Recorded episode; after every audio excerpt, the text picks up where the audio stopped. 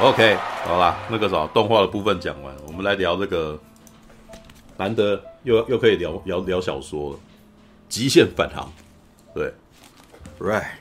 有有人看过这本小说吗？我知道这本小说是听那个怕别人的 podcast 的，我所以我不知道结局，但我知我觉得故事蛮有蛮蛮有趣的。哎，我看一下，这种人类听谁的 podcast？算第三类接触吗？听谁的 podcast？呃，可以说吗？为什么不能？为什么不能说？对啊，对岸的集合网，哎，集合网哦，集合网我有在看，哎，对，哎，集合的他们里面，他们那个他们有一个频道，那个专门聊他们他们在他们的那个，哎，就是他们他们那个平台叫什么？就是卖书那个平台什么？哎，哦。所以他们有卖书，对他们的卖书的平台里面有，他们有卖这个，他们有卖这个。那那你难言之隐是为什么？是因为他们是盗版还是什么？还是因为他们是对岸？是因为他们是对岸的，啊，对不对？我不要被被会被人家打上哦，红梅哎，还好吧？集合网真的做的还不错，哇！有一阵子我很爱看他们的东西，对对啊，对啊。对对啊，同样的话，我觉得巴哈还啊糟糕，又开始踩一贬一了，这样不行啊，这样不行。没有集合，我觉得它发展蛮全面的啦。他们对啊，本来只是那个、嗯、他们 CEO 西蒙嘛，对，西蒙只是从一个算聊天的那个，就几个好友聊天的那种网络节目，然后能做成这样子，那规模是有的啦。对，我觉得集集合网的那个特色来自于你会发现那个什么，中国那边的中国那边的 geek 还蛮 geek 的。你知道吗？对，真的很 geek。那我们这边其实比较的比较难有真的很深很深的探讨，我都觉得我自己不深了，你知道？对，但是那个时候我就觉得要比我深的，好像也没有，在台湾也没几个，很奇怪。哦，顺体他们他们那个谈的节目叫《何氏奇谈》，就是他们专门讲书的，他们会聊说他们最近公司可能准备出什么小哪一些小说啊，或者一些那个画集啊这些东西的。对，这点还是蛮佩服他们他们那个啦。对，这种东西。台湾大概不见得不见得卖的好，我是不晓得是他们那边比较有市，就是有人多到某个市场可以去做这个，因为他们有的像，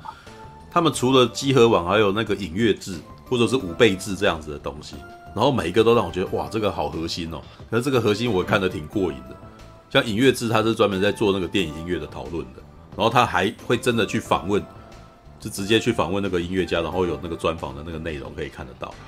啊，然后或者像五辈子是聊武术的，聊打斗的，你知道？对啊，就是那种那种打那个什么什么，比如说那种八角窗格斗场那种 MMA 的东西什么之类的，然后你就觉得哇，还有那个什么传武啊，跟那个什么现代武术的分的差异分别那种的，我也觉得哇，他们讲的也蛮有趣的，而且是深入浅出的型，你知道还蛮好看的呢。就是如果你对武术有兴趣，就是那个就可以聊这样子，你就可以看得很津津有味。集合网呢，科幻的东西。知道，而且他们会对于一些那种 cyberpunk 啊，然后或者是反乌托邦啊，什么就就都会讲这样子，对啊，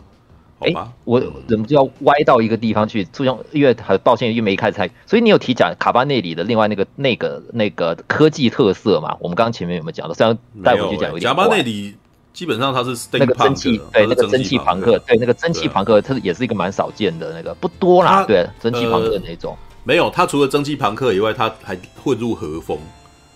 对，所以基本上一个是发生在，而且基本上是属于大正时代的和风。嗯，他把那个混合，对对，类似的钢铁僵尸，然后但是动力是蒸汽朋克，对它的动那个对抗的，就当时科技的最高最高部分是蒸汽朋克，不是我们概念中的燃烧的那个。对啊，用就是它没有，但是那个设定，我觉得基本上没有解释的太清楚。那只是有太多，对，这是一个，这是一个特色。让他背上背那个蒸汽跟蒸汽枪原理在哪？我不知道。你可能无名那个什么，可能晋级的巨人还讲得更清楚，还会告诉你是用喷里面那个冰暴。对，进进级巨人还写的莫名之外的东西。对，他还有个设定哦，喷射，然后什么荡啊，然后去砍人家肩头上的肉，他有讲很清楚，知道卡巴内里就真的是十二集要要讲完，所以只有只有那个形，然后我卡巴内的卡巴内为什么会来？对，为什么进入体内之后会心脏部分会产生那个钢？对，会产生。理论上应该要之后要解，理论上是应该要之后要解的，但是看样子就是没有办法解，也没有没钱算解。对，那那卖的不好，没办法做第二季，对不起大家。没有，那就是变成放空炮。那个讲回书啊，对对对，又歪掉，不对不起，对歪掉外那个回到那个极那个极限方向，对啊，哎，那个外星人，哎，人类跟外星人的第一次接的第三类接触，哎，哦。好，所以你是看集合网的，对，哎，我听了，只是听了听了听过这本书，就是知道说他那个这个作者。不过因为他他有名的是另外之之前那个，就是呃，在火星种在火星用大便种马铃薯。作者安迪威尔他最有名的作品就是那个什么《绝地救援》，比较广为人知的。对，台台湾的这个书名翻译叫做那个什么呃，火星任务，火星任务，火星任务吧？对，对对对。然后后面还有一本那个月球，哎，不知道什么叫月球什么东西。月球城市，对，对，OK，安迪威尔的书三本我都有，都有，而且我都还蛮喜欢，对，而且我基本上他的书真的很好读啊，对，所以来开我来先解，先念一下剧情简介啊，呃，看他书背上面的剧情简介，念出来来给大家听听看。太阳哦逐渐冷却，人类面临存亡危机，宇宙间一道神秘红线正窃取太阳能量。全球暖化成为唯一的生存之道。专家预测，在不久的将来，世界各地生物群系会产生巨变，粮粮食困乏将导致三十五亿以上的人口迈向死亡。为了阻止灾难发生，全球顶尖学者放下成见，联手打造出人类史上最艰巨的救援行动——圣母计划。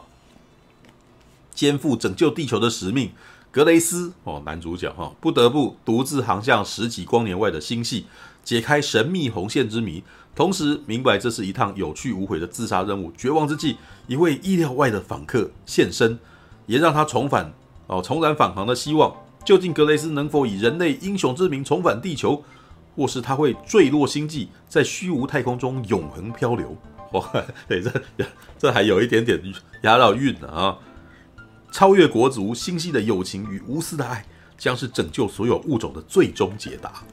哇哦！然后他的眉批啊，极限返航的眉批上面写什么？你知道？我觉得挺有趣的。那叫做什么？在极限的恐惧中出航，在无私中的爱当中返航。哦，OK，好啦，看完以后就会觉得，嗯，你的眉批下的还不错啊。对，来吧，我我我那个什么，先给看过的陈友，因为我为什么要聊这个？你知道？我大概两个礼拜前就看完了，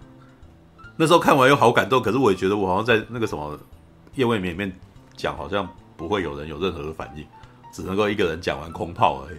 对，直到陈佑说：“哇，他好好看哦，好好好，又有一个人有看过，我们终于可以聊天了。”，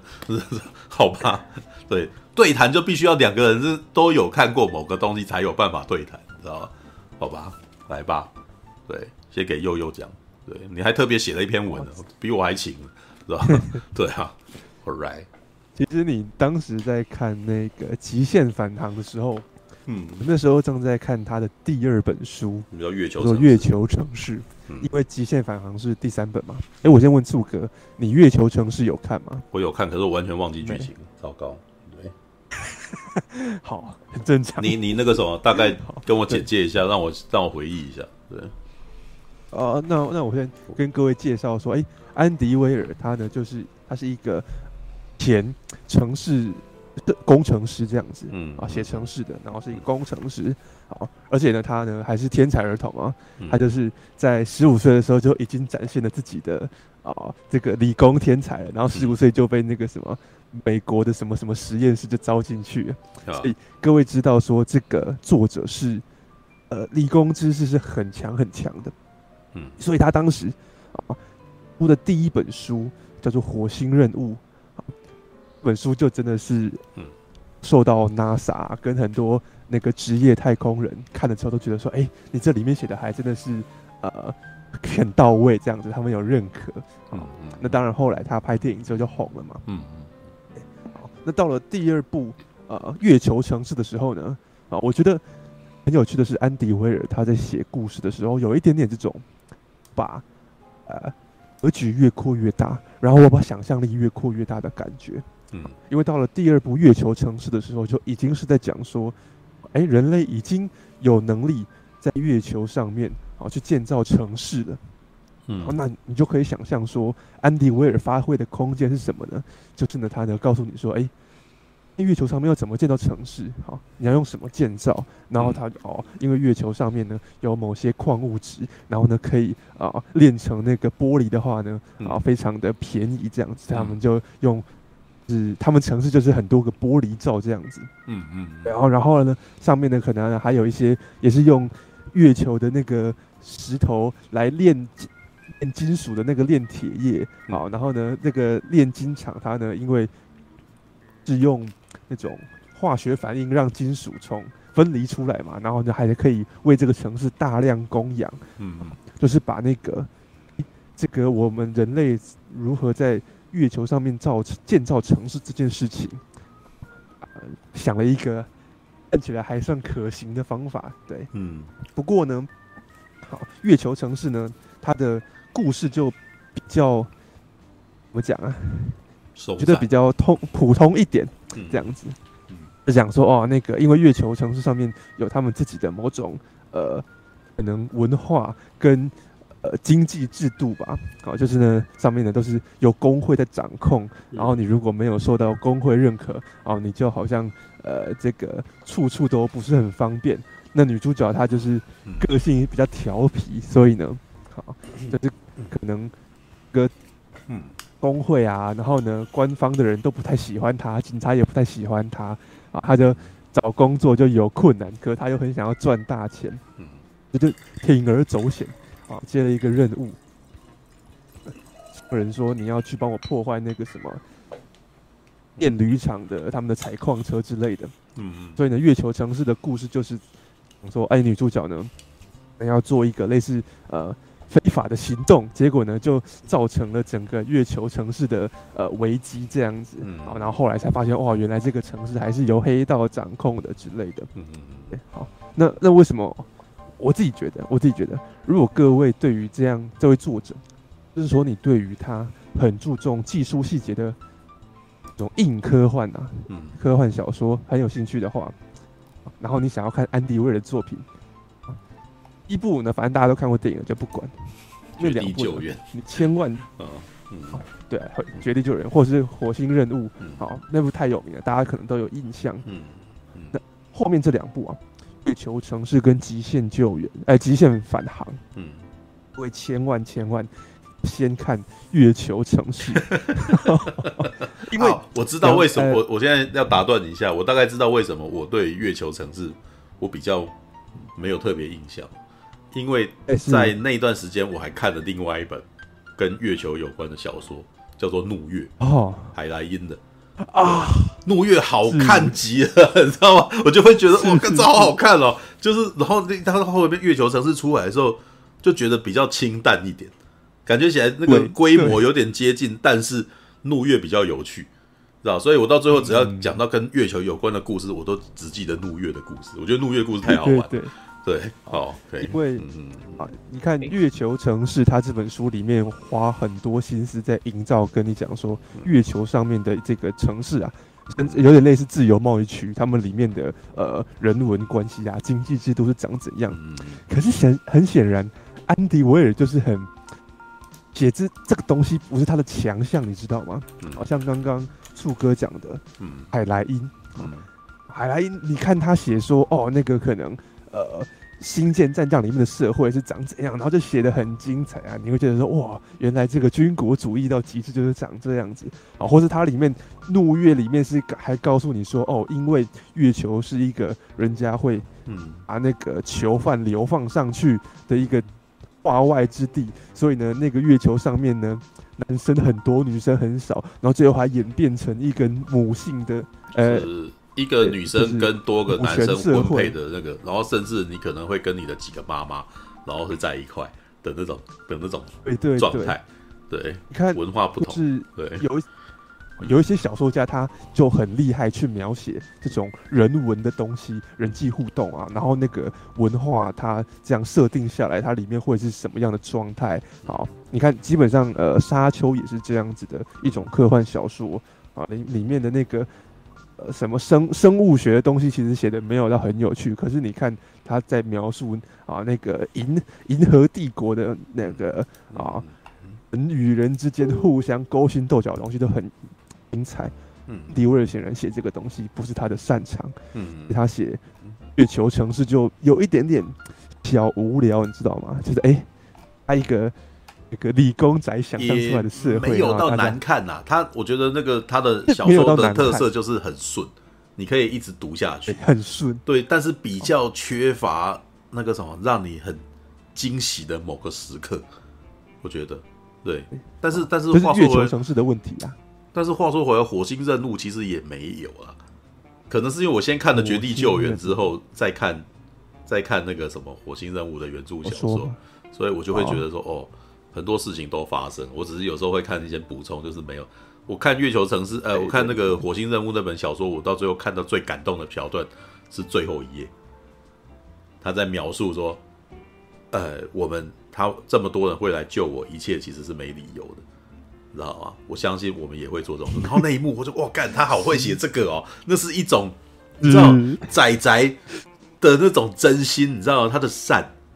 你知道吗？就是他相信他相信人性本善这件事情。对，然后而且他相信仔仔会有人会有善。为什么？因为我觉得他的概念是来自，因为如果你知道的话，《火星任务》这本书一开始应该是在类似 PTT 上面写出来的东西。对，我记得他是这种在在那个电子电子版上面写的东西，对，然后写出就是他很相信人跟人之间我们纯知识的交流这件事情，然后衍生出来的善，对，你知道吗？这个东西也后来 也也也反映在《极限返还》这本小说里面，知道还蛮明显的，对对对 超明显，知道、嗯、？OK，All、okay, right，你先继续讲下去你的感觉，就是、我要再补充就好了。对，啊，这就是我接下来要说为什么《极限返航》比。月球城市还要好看很多，嗯嗯、虽然月球城市也没有到难看，但就是呃精彩程度的话，哇，极限返航比月球城市的厉害很多很多。嗯，因为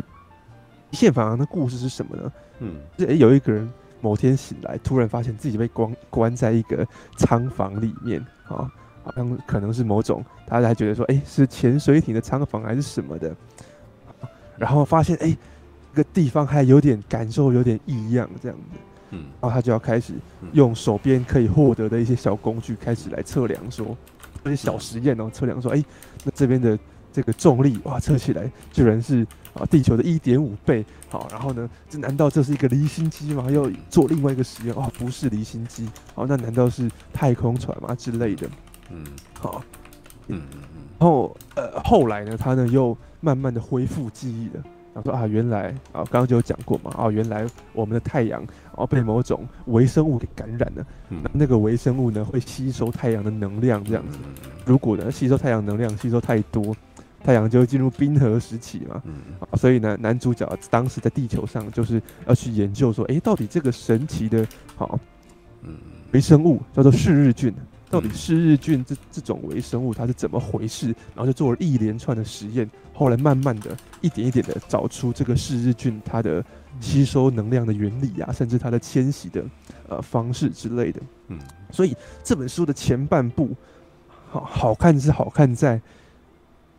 它前面很像很像推理小说，因为男主角醒来什么都不知道，然后呢他呢就要开始做实验，然后就会告诉你一些嗯科学。科学理论，或者告诉你说他用什么原理来知道说自己现在在哪里，好，然后再闪回片段里面，还要告诉你说，哎，一身为一个科学家啊，你如果要研究一种新物种，你可能会有哪些步骤？然后说哇，找到这个菌种，然后呢用什么呃红外线去分析啊，分析不出来，然后呢用 X 光去打，然后最后呢想出别的方法，发现哇这个你对光有反应，然后开始试不同的那个光的频率之类的。嗯啊，然后呢，他描写的方式就是，能说男主角是要一直去解决问题，而且他会把他解决问题的方式啊、跟过程、跟成果都告诉你。然后你在跟着男主角去点一点解开谜题的时候，就会有一种哎，好，我们好像可以感受到那种科学家他呢，呃，面对未知的时候。然后呢，他呢做假设，然后做实验，最后呢发现了结果的那种成就感啊，跟某某种兴奋的感觉。所以那时候看到前面，我就甚至都还不确定故事的中后段怎么走。看到前面，我就已经觉得哇，这个好好看哦，看的就是很很兴奋，你知道吗？嗯，尤其是因为这个作者最厉害的是，他虽然讲了好像很多。比较生硬的，甚至呢，可能是我们这种文科生啊，嗯，比较陌生的科学知识。可是他总会，他最后返回来，用一个很简单的原理或你生活中可以呃看过的案例来跟你解释说这个原理就是这样。嗯，那时候最印象深刻的是他的研究说，哎，这个嗜日菌它对光，它对光，光好像有反应，然后他觉得很奇怪啊，就然后他就讲了一个原理，那个原理叫做好。光子无法与小于波长的东西产生交互作用，好，我们原本都看不懂这是什么意思啊，这哎很很复杂啊，听不懂。然后接下来他马上就会告诉你说，这个原理就像什么呢？就像微波炉上面不是都会有那个窗户上面都会有那个小小网孔吗？嗯，好，他就说哦，因为微波的波长呢大于那个网孔的洞洞的大小，所以呢微波穿不出来，所以呢你呢虽虽然可以在旁边。看着食物加热，可是你的脸部会被融化，嗯、然后就哦，原来这个原理就是这样，然后我马上瞬间就懂他前面在做做什么实验呢，然后对这件事马上就有了解，就觉得哦，很很豁然开朗，你知道吗？就觉得自己也变聪明了。从这个点来讲，安迪威尔还蛮适合做科普节目的啦。对，他很会讲，他很会讲一些深入浅出的譬喻，然后让你瞬间知道哦，这个原理背后在是什么东西，然后他在现实生活上的一个印证是什么？对啊，All right，OK，好，所以呃，那个我光是看到前面他写这个男主角一直在做实验，然后一直在找答案的过程，就觉得说哦，很好看，知道吗？马上就跟范美斯讲说，哎，干，果然好看，对啊。事实上，安迪威尔自己也有说，他发现。有一种故事的架构非常的让人看呢，可以很开心的。嗯，他把它称之为叫做看一个聪明人想出聪明的妙招。这件事情呢，对他来说是很乐趣无穷的，然后很好玩的，所以他也把这件事情放入他自己的小说里面。嗯，刚刚前面有讲到说火星任务嘛，啊，或是电影的话叫绝地救援。嗯，虽然绝地救援它的故事太像是说。我要找答案去解开未知谜题，嗯，可是《绝地救援》里面的故事也是一直是面对了一个难题，然后例如说，OK，现在我要怎么跟呃那个地球上的人沟通？然后就想到，哦哦，某一个地方哈、哦、有以前留下来的那个呃什么探测器，然后就可以把那个探测器找过来，哦，然后探测器动了，可是就算它可以动，我可以跟地球连线，我们要怎么用？呃，要怎么沟通呢？就想到哦，有十六进位法啊，可以让那个探测器转，我就知道他们要讲什么啊。其实就是那个那个过程啊，你看到他们想出方法，然后呢，在这个很严谨的设定里面呢，用这些方法去解决问题的时候，那就是嗯，本身就是一种乐趣，你知道吗？嗯，我觉得呃，迪威尔他确实有嗯献给读者，就是说硬科幻的乐趣在哪里？因为我觉得。我以前读太多软科幻了，你知道吗？你看读什么，嗯，阿西莫夫啊，阿西莫夫里面基本上不会有这种桥段。阿西莫夫的科幻都是软科幻，然后呢，他想要告诉你都是一些社会人文的事情，就是告诉你说啊，可能人类会歧视机器人啊，啊，或是呢，那个帝国的皇帝会看不起知识分子啊，所以知识分子要跑去挤。边缘的基地啊，都是这种东西，嗯、对不对？嗯、然后甚至呢，菲利普·迪克就更不用讲。菲利普·迪克那很多东西基本上都是幻梦，是他是他这种没有对。呃，菲利普·迪克的主主旨就是自我怀疑，他怀疑自己是不是活着，他怀疑是不是真的是世界上面的那个什么一个存在什么东西？那这算不算存在主义的质疑之类的东的那种的的那种主题？所以它里面的。那个科学的部分就又很少很少，对，那甚至那不会是他的故事的主轴，你知道吗？嗯、但安迪威尔就让你知道说，哎、有很严谨的设定，嗯、怎么还是可以让故事看起来哦，很有很有悬疑感这样子。嗯，所以我当时看完之后，马上就跟柱哥讲说，哎、欸，啊，有一个人跟安迪威尔的感觉很像，嗯，是写出《侏罗纪公园》的麦可克莱顿。因为麦克克莱顿他自己是医生，你知道吗？他自己也对很多那种技术细节，他考究的，嗯，很细心呐、啊。然后会在故事里面一直告诉你说各式各样的知识，然后呢，那个知识会直接影响说，诶，他们要怎么去查这个案子之类的。好，只是麦克克莱顿相对读起来比较硬一点啊。好，他没有像安迪威尔这样子说，诶。我用一个简单的，就应该是说麦克克莱顿在传授知识的时候没有什么幽默感。对对对，安迪尔安迪威尔是有幽默感的人，所以他讲一讲会自我调侃一番，然后又自己会写一些可爱的小桥段，所以你就会，因为而且他的主角本身还蛮自嗨的。对这个角呃绝地救援的怎么样？极限返航的主角跟绝地救援的主角个性有点像，就是那种自己一个人关着的时候，他会自己自己开自己玩笑。对，会想一些东西让自己不会那么难过之类的，然后你就会觉得这个场合虽然他是一个寂寞的人，但是不会那么不会像《二零零太空漫游》那么伤心呐、啊，知道？《二零零太空漫游》这真的让你觉得，哦、看天呐，一个人过那个好寂寞、好痛苦哦，这样子。对，然后但是他就会在那边自我解嘲一番，这样子。哦耶，这个过这个东西我解决了，这样子。对，那个男主角可能，例如说遇到外星生物，他就会想说：哎，难道这个外星生物是怎样怎样怎样吗？嗯，他会自己对话。我说：哎，我这样子好像是不是有点假设太快了？嗯，我马上又说：但是我是科学家哎，我这样做假设应该很合理吧？这样就开始自己跟自己对话。所以你读起来，就算他是一个常常是一个独白式的，嗯。叙事，但是呢，也不会觉得无聊，对啊。那，嗯，麦克克莱顿用第三人称，然后去给你放很多知识进去的时候，可能会有一点点硬啊。对，所以安迪威尔其实《极限返航》在前半部，我看的就是那个解谜的过程，你知道吗？我觉得看科幻小，呃、欸，看推理小说啊，多多少少也是在享受同样的一种乐趣。嗯，就是你知道这件事怎么回事，你有一些线索，然后呢，你看。主角他想出一些方法来克服，然后来揭开谜题，最后告诉你说，原来是这样啊，然后你就会觉得哦，很很兴奋这样子。那这本也是一样，他最后告诉你说哦，是日菌最后研究出来，哦，就是这种，就是这样子哈，它会光速移动，然后它会朝着二氧化碳去之类的。嗯，你享受那个过程，对，嗯。不过呢，啊，这本书我觉得另外一个。很厉害的部分就是说，他并没有整本书都是用这种方式写。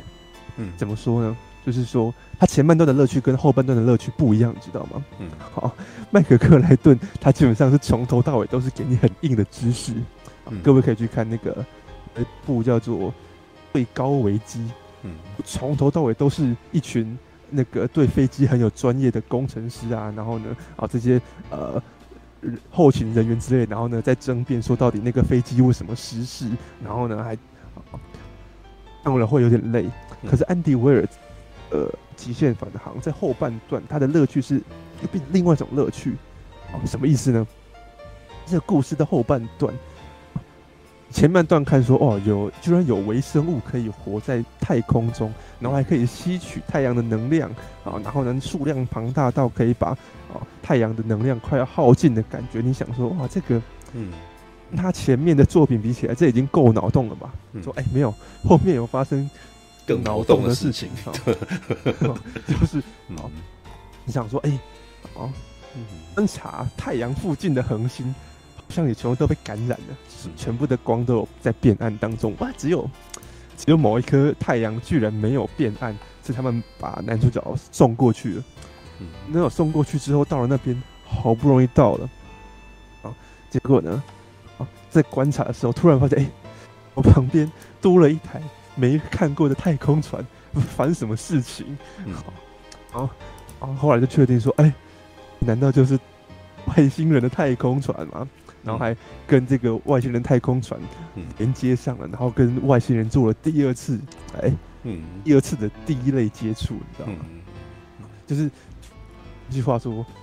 这部作品里面有两种外星生物，一种就是嗜日菌，另外一种就是他们真的有可以开一条一艘太空船，然后去跟男主角好碰面好的另外一个外星人。他还有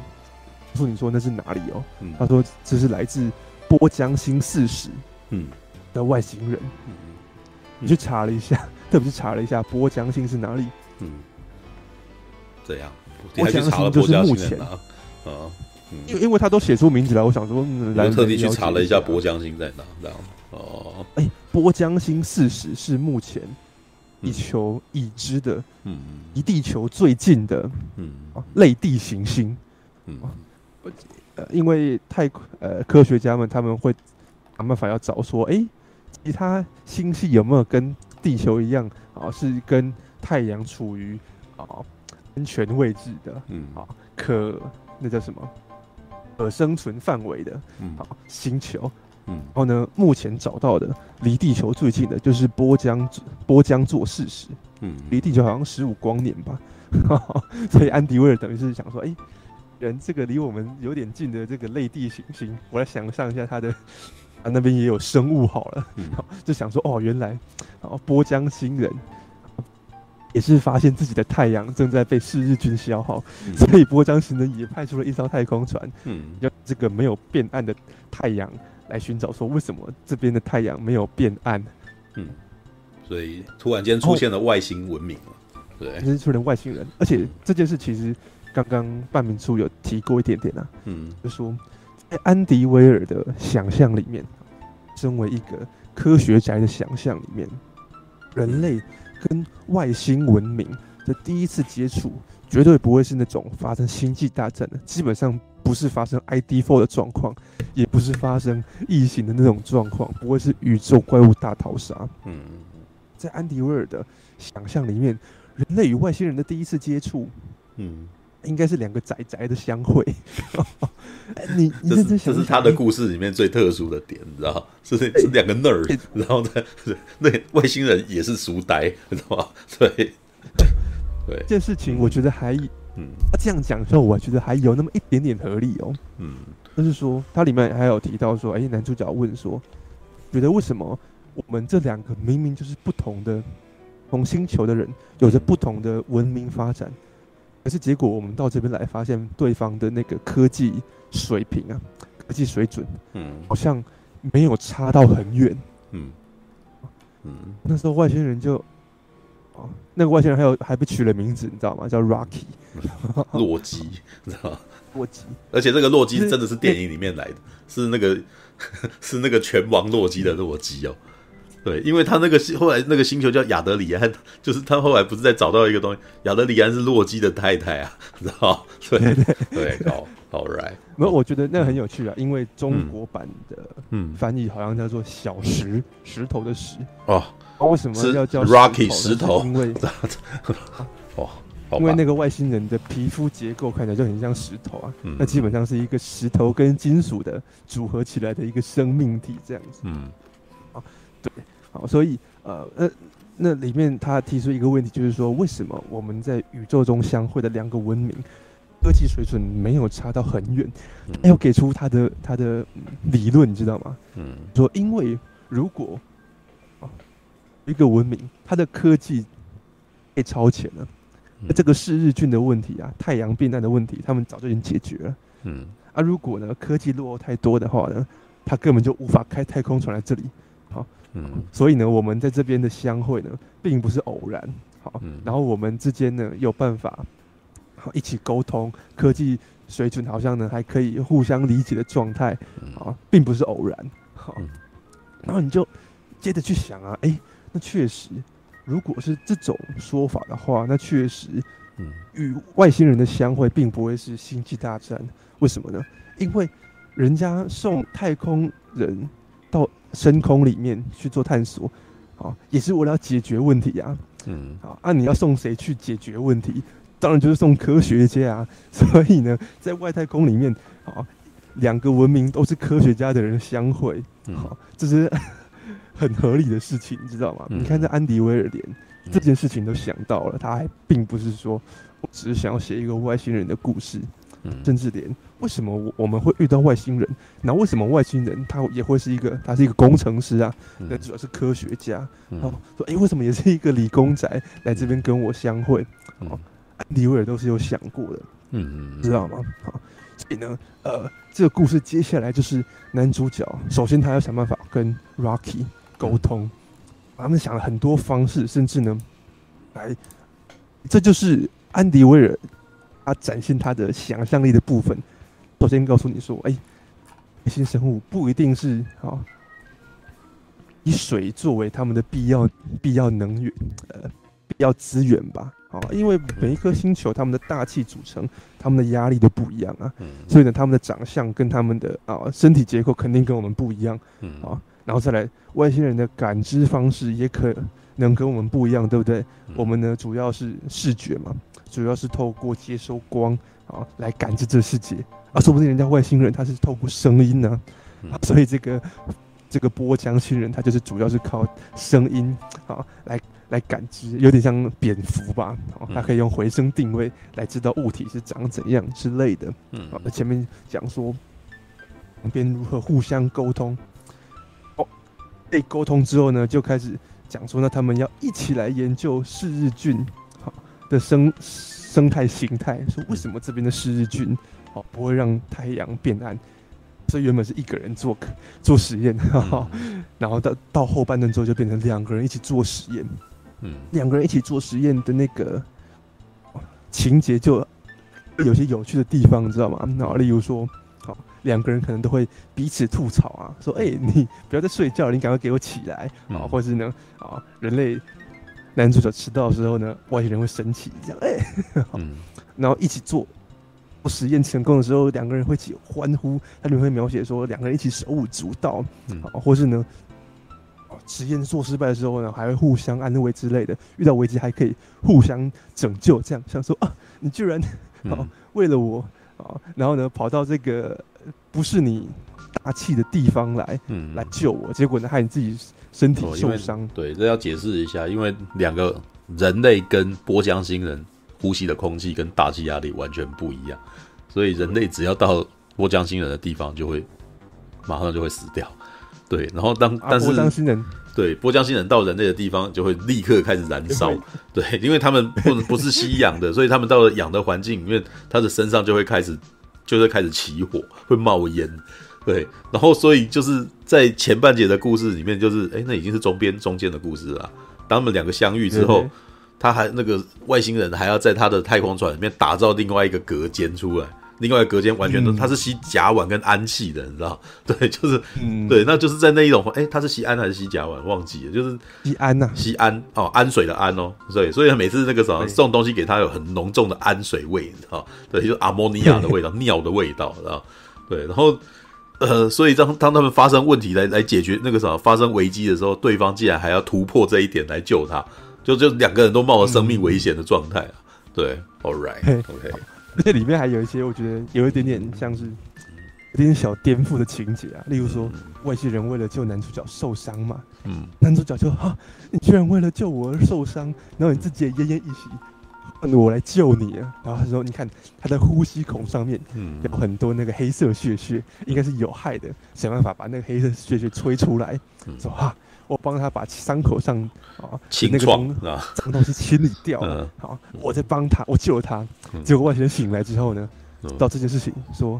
嗯，你差点杀了我。那些黑色血血是我的结痂，你知道吗？我的身体结构都是石头，所以我结痂看起来对你来说也很像脏东西。就会有这些情节，然后他们的互动互动非常的可爱，然后很好笑，然后你阅读他们。在一起的时光，就越觉得哇，他们之间好真诚哦，那种两个科学宅宅啊，嗯、然后为了共同的目标啊，一起结合作这样子。我是科学家，我做研究，嗯、啊，你是工程师，你负责帮我打造一些哦有的没的器具之类的，嗯嗯，你就会觉得哇，这两跨物这个跨物种的友情，其实是整部书后半段的看点啊，就是非常可以。逗读者开心，知道吗？嗯，好，后半段的那个娱乐性就已经不单纯是只是在于那个科学解谜的部分了。嗯，那里面你看为什么这部书它的书名啊，台湾翻译要用一个返航？嗯，啊，然后呃，刚刚不是说书腰上面有下那个标语吗？嗯，什么为了什么？为了爱而返航，在极限的恐惧中出航，对对对，在无私的爱中返航啊！对。这嗯，其实呃原首先原文书名跟极限跟返航一点都没关系啊。原文书名叫做 Project Hail Mary 啊，就是圣母计划计划。然后呢，呃，中国的译名叫做挽救计划，挽救太阳嘛。然后台湾叫做极限返航，他特别强调返航，就是讲说变男主角好像找到一个野方了，然后准备要返回地球的时候呢，突然发现哇，他们可能他们的实验出错误，这样他们原本找到了一个可以消灭嗜日菌的方法。好，我说 OK，我把这方法带回地球就可以消灭嗜日菌嘛，太阳就不会变暗了。嗯，就后来发现说哦，因为呢，他们呢在培养那个嗜日菌的菌株的时候，呃。哦，培养嗜日菌的天敌，好，另外一种小型的宇宙微生物，好，嗯，培养那个微生物的时候，啊，用演化的方式去培养，你知道吗？嗯，有那那跟我们我们的在做实验的时候，其实做的事情很像哦。嗯，我们有的时候在做实验的时候，我们要去了解说，可能呃某一些。细菌或是微生物，它们的反应的时候呢，也是哦，我培养很多代这样子，因为呃，微生物的分裂比较快嘛，细菌的分裂比较快，我就可以一次从一代，然后呢，可能在两天之内培养出十代这样子，然后看出嗯遗传跟演化的那个在细菌上面的过程之类的，他们也是这样子，我们来培养出一个可以呢在。诶、欸，我们的太阳系去消灭嗜日菌的这种微生物，然后就一代一代培养，就培养出来，发现之后，哎、欸，对，他们当然可以吃掉嗜日菌，也可以适应我们太阳系的环境。嗯，它同时呢，也一起适应了这艘太空船以及装它的容器的那个环境，所以那个微生物可以躲起来。然后呢，他发现说，哇，而在我不知不觉中，好，嗯，这些小微生物。进化过的微生物已经逃出来了，然后感染了整艘太空船。他马上就想说：“完蛋，嗯，我突然要回地球了。可是呢，要回波江星的那个洛洛基，嗯，太空船应该也被感染了。中间有这么一段，嗯，他在抉择说：我是到现在回地球，好，不管洛基，还是呢，好，我让那个能救地球的资讯回地球就好了。我一个人回去救。”救洛基，可是我救洛基的话，我大概就没机会回地球了。嗯，最后呢，他呢还是想说不行，洛基是我人生中唯一的朋友这样子，嗯、所以呢，他呢就毅然决然的说好，我来救洛基吧。然后反正地球呢，他他已经是确定可以得救了。嗯，对，我听我有听另外一个中国的，也是专门在讲科幻的 podcast，叫做惊奇电台。嗯。当里面的人就讲说，在读到这一段的时候，他们全部都哭了，你知道吗？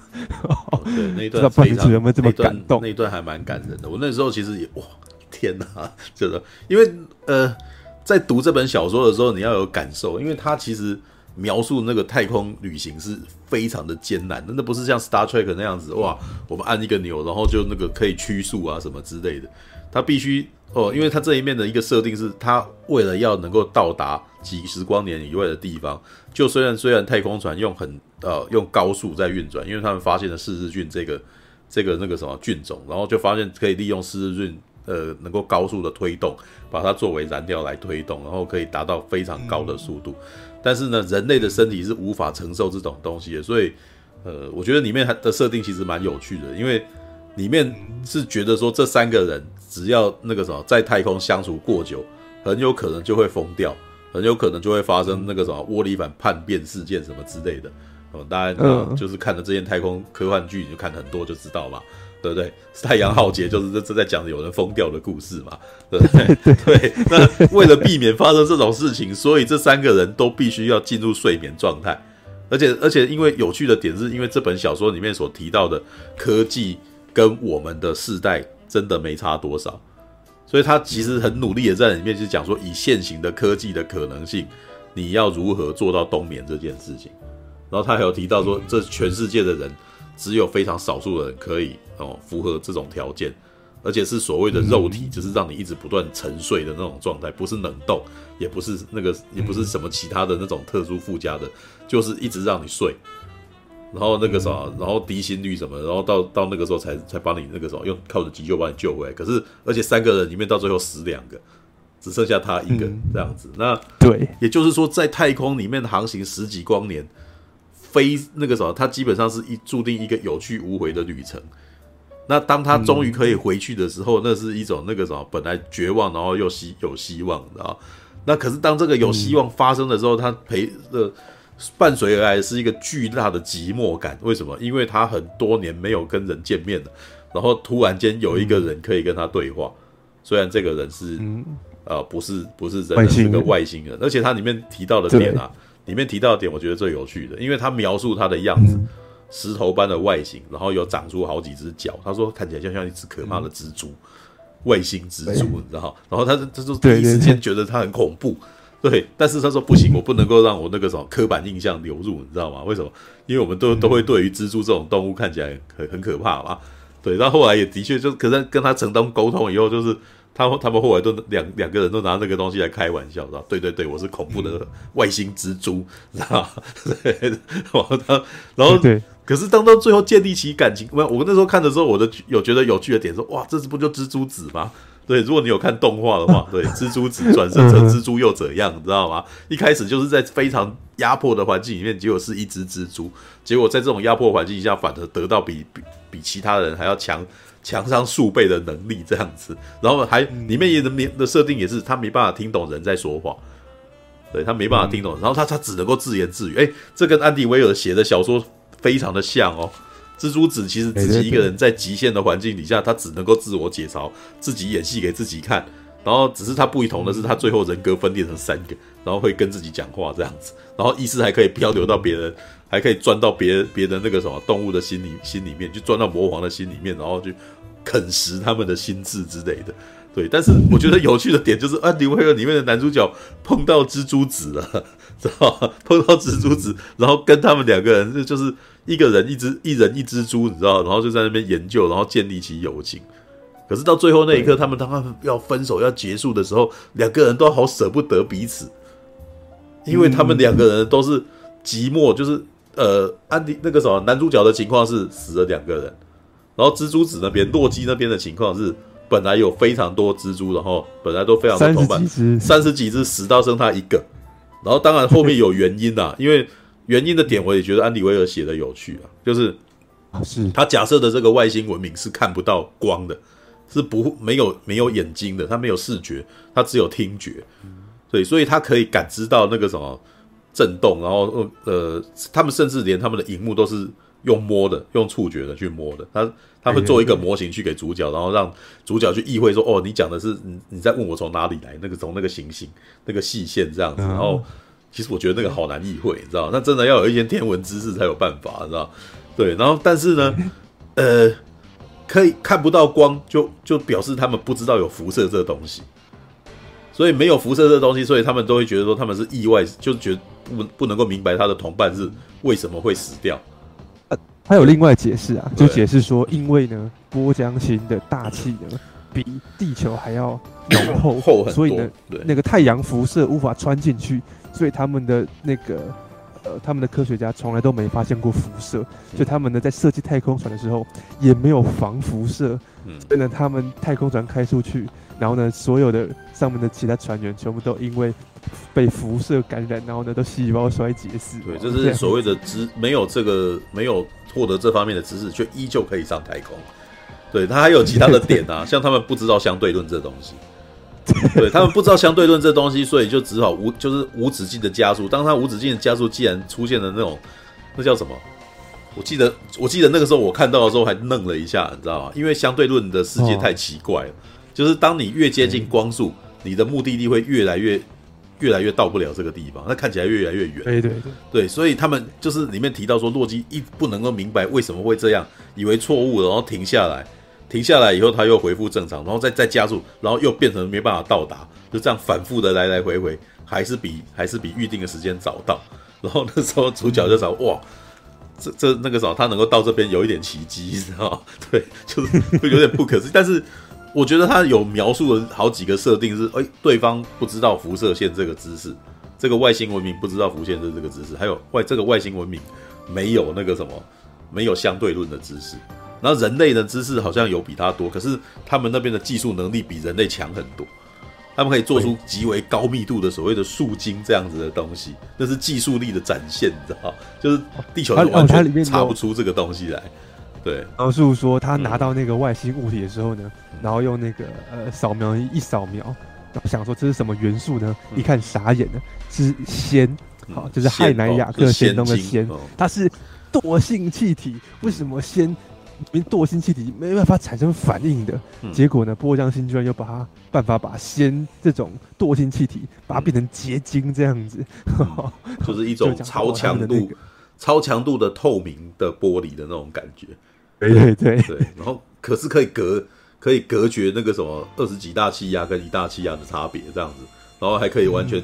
真空，嗯、但是里面最大的那个问题就在于这个仙哦，这个仙晶本身不是完完全全的实体。所以就变成那个什么，那个那叫什么？四日菌的敌人叫做那个那个那个那个什么？我忘记那个那个什么什么什么变形虫之类的哦，变变形虫就是那个那个会攻击四日菌的那种变形虫呢。欸、对既然可以透可以穿过仙境，但是你因为刚刚陈佑没有讲的那么清楚啦，因为四日菌的那个什么应用。不论是波江星人跟地球人拿到了四日菌以后，他们合作做出来的太空船基本上都充满了四日菌，它的燃料是四日菌，它甚至那个什么，连那个防辐射的那种隔绝的那种表面也全部都是四日菌那个什么的板子之类的。然后，所以一旦这种攻击四日菌的微生物出去之后，它会可以大量的哦吃不完的东西，你知道，大量繁殖。可是呢，就是会那个什么产生出来的。他们那个燃料就会被迅速耗尽，然后这在太空当中非常的危险，因为它其实靠这个燃料，如果你燃料不够的话，你就回不了家，然后你就会变成在太空中漂流。对，他就是发现了这个危机，所以导致当他解决这个危机以后，他回头就想说：完蛋了，这个什么变形虫可以穿过仙境，那那艘太空船，对方的波江星的太空船应该全都是这种东西，那他应该就是会发生会出事啊。然后这就是当他知道他的朋友会出事的时候，他陷入了天人交战当中。他到底是不是该回去救他？而且前面有一段铺陈，就是当他分分手之后，他好几天、好好几个礼拜都养成了一个习惯，回头去观测他的朋友的那艘船的光点。哦，那真的有一种 那个什么，因为太空是无垠的，就是都是空的，你看得到的，你永远都看得到他。只是你就是知道他那个什么，你们只能遥遥相望的那种感觉，所以他的寂寞伴随着我没办法再跟他讲话，但是我还看得到他那种那种寂寞感，你知道？所以当他一旦发现说这件事情可能可以会让他的朋友那个什么陷入危机的时候，他再去看他的时候，发现那个光点不见了，哇，心急如焚啊，就觉得哇，这个我这是在这个世界上我人生当中最后面遇到的最能够理解我的人，然后我们两个互相拯救。的这个人不在了，然后啊怎么办？最后牙咬那个什么心一横，决定回去救他，因为他的燃料是不足以那个什么再返航了。所以当他一决定要回去救他的时候，他是注定回不了地球的。可是，在那一幕的时候，我能那个什么，因为他前面那一段在描述他跟外星人之间的那种好朋友的关系，而且那个好朋友的关系是那个什么，透过语言不。语在那个时候一步一步的那种语言沟通不不协调当中慢慢建立起来的，因为波江星是用唱歌的方法在讲话，嗯、就是他波江星语是用那种音调音波，然后然后他就变成听那个音节，然后再用电脑去一 Excel 档去查，就是去归类他每次出现这个东西，然后那是什么意思，然后两个人在这样慢慢的那个什么学会那个什么语那个语汇，你知道，然后你就会听到，这也是为什么里面前半节会幽默的地方。因为常常对方波浆星人讲的话是意义不明，或者是那个什么词不达意，或是就算讲出来，你也会觉得这句话怎么简单的那么好笑，你知道吗？对我我难过，知道吗？对我难过，知道吗？对地球人好笨，知道吗？对 他会讲，他会他会非常直白的讲出这种话，然后你就会觉得这这家伙怎么那么好笑，你知道他怎么会那么可爱？因为他没有用非常繁琐的词句在那边讲什么，有的没有，他非常直白的说你笨啊，你迟到。对，还有我我看你睡觉这样子之类的啊，对，就有好多那种很直白单一的话语，然后你就很明白他他什么意思，你知道？然后所以在这两个人沟通当中，你就会觉得这两个人的相处是可爱的，对，然后结果到最后你会发现说，当然要去救这么可爱的蜘蛛子啊，我当然要去救他呀。然后当他去救他的时候，哇，那个什么，对方也是哦，你知道。心有灵犀，你知道？就说你既然回来救我，然后就是我们不知道他讲话声音是不是这样子，但是你听他回来的那个东西，你内心就会帮他配上声音的，你知道吗？你既然回来救我，对，然后小心 描写这个画面，对，哎，小心变形虫有问题，对，我知道，我知道，对，所以我来，我来阻止人这样子，哇，然后就哇，你你就想，哇，天哪，这一段真的是有够浪漫，好科幻又好浪漫哦，对的。对，描写那个画面是描写说男主角终于就，啊，终于见到洛基，然后说那个洛基他是满身伤痕累累，然后衣衫褴褛的，然后过来手舞足蹈说你回来救我了，然后你就想说啊，他 在这边经历了啊那个变形虫污染整个太空船，然后他一定是经历很多很可怜的事情，然后终于终于看到希望，然后看到自己的朋友回来，然后呢超级。开心的，然后呢，你看到那个那个互动，就觉得说啊，很很感人啊！你讲说这么可爱的小家伙，怎么会好舍得不救他呢？嗯所所以那很多人都是被这一段给逼哭的，都觉得说啊，这个感，这个友谊友谊啊，太感人了。这个友谊是跨物种也跨性别的，因为对对，刚刚有人在问说，这有点不受控制。我告诉你，这个蜘蛛子本身是没有性别的。对，他们是类似这种分裂的方法在，在在那个什么，在生殖，就石头，而且里面它有很哎、欸，我觉得这部这本书有趣的点就是它非常明确的在解释这种生物它是如何生存的。它是我一一个完全自给自足的石头，你知道吗？它身体里面的血液基本上是高热的岩浆，然后就是，然后在这么高热的岩浆，它是不可能生病的，因为任何活体都在里面是无法存活。对，所以它是一个很特别的生命体。然后它因此它也不知道疫苗，它没有它没有病菌的概念，知道嗯，嗯，对，这个是很有趣的。他们的那个血液是汞啊，血液是水银，你知道吗？嗯、他形容说这个个、洛基啊，它虽然只有一只马尔济斯的大小，可、嗯、是呢超级无敌重的 之类的，对，就会描写这些细节。嗯嗯嗯嗯，然后说体温有两百多度这样。对，体他哦，那个时候我有翻译说哇，外蜘蛛外星蜘蛛子的体。体液高，体温高达两百度，知道吗？好惊人，知道吗？你跟他根本不可能有什么肌肤之亲，你知道吗？你根本就跟他就只能遥遥相望。你也想要去摸他，你就死了。对，他想要过来弄你，他也会燃烧。对，所以这两个人只能够，我其实觉得他写出这样子的故事是有一点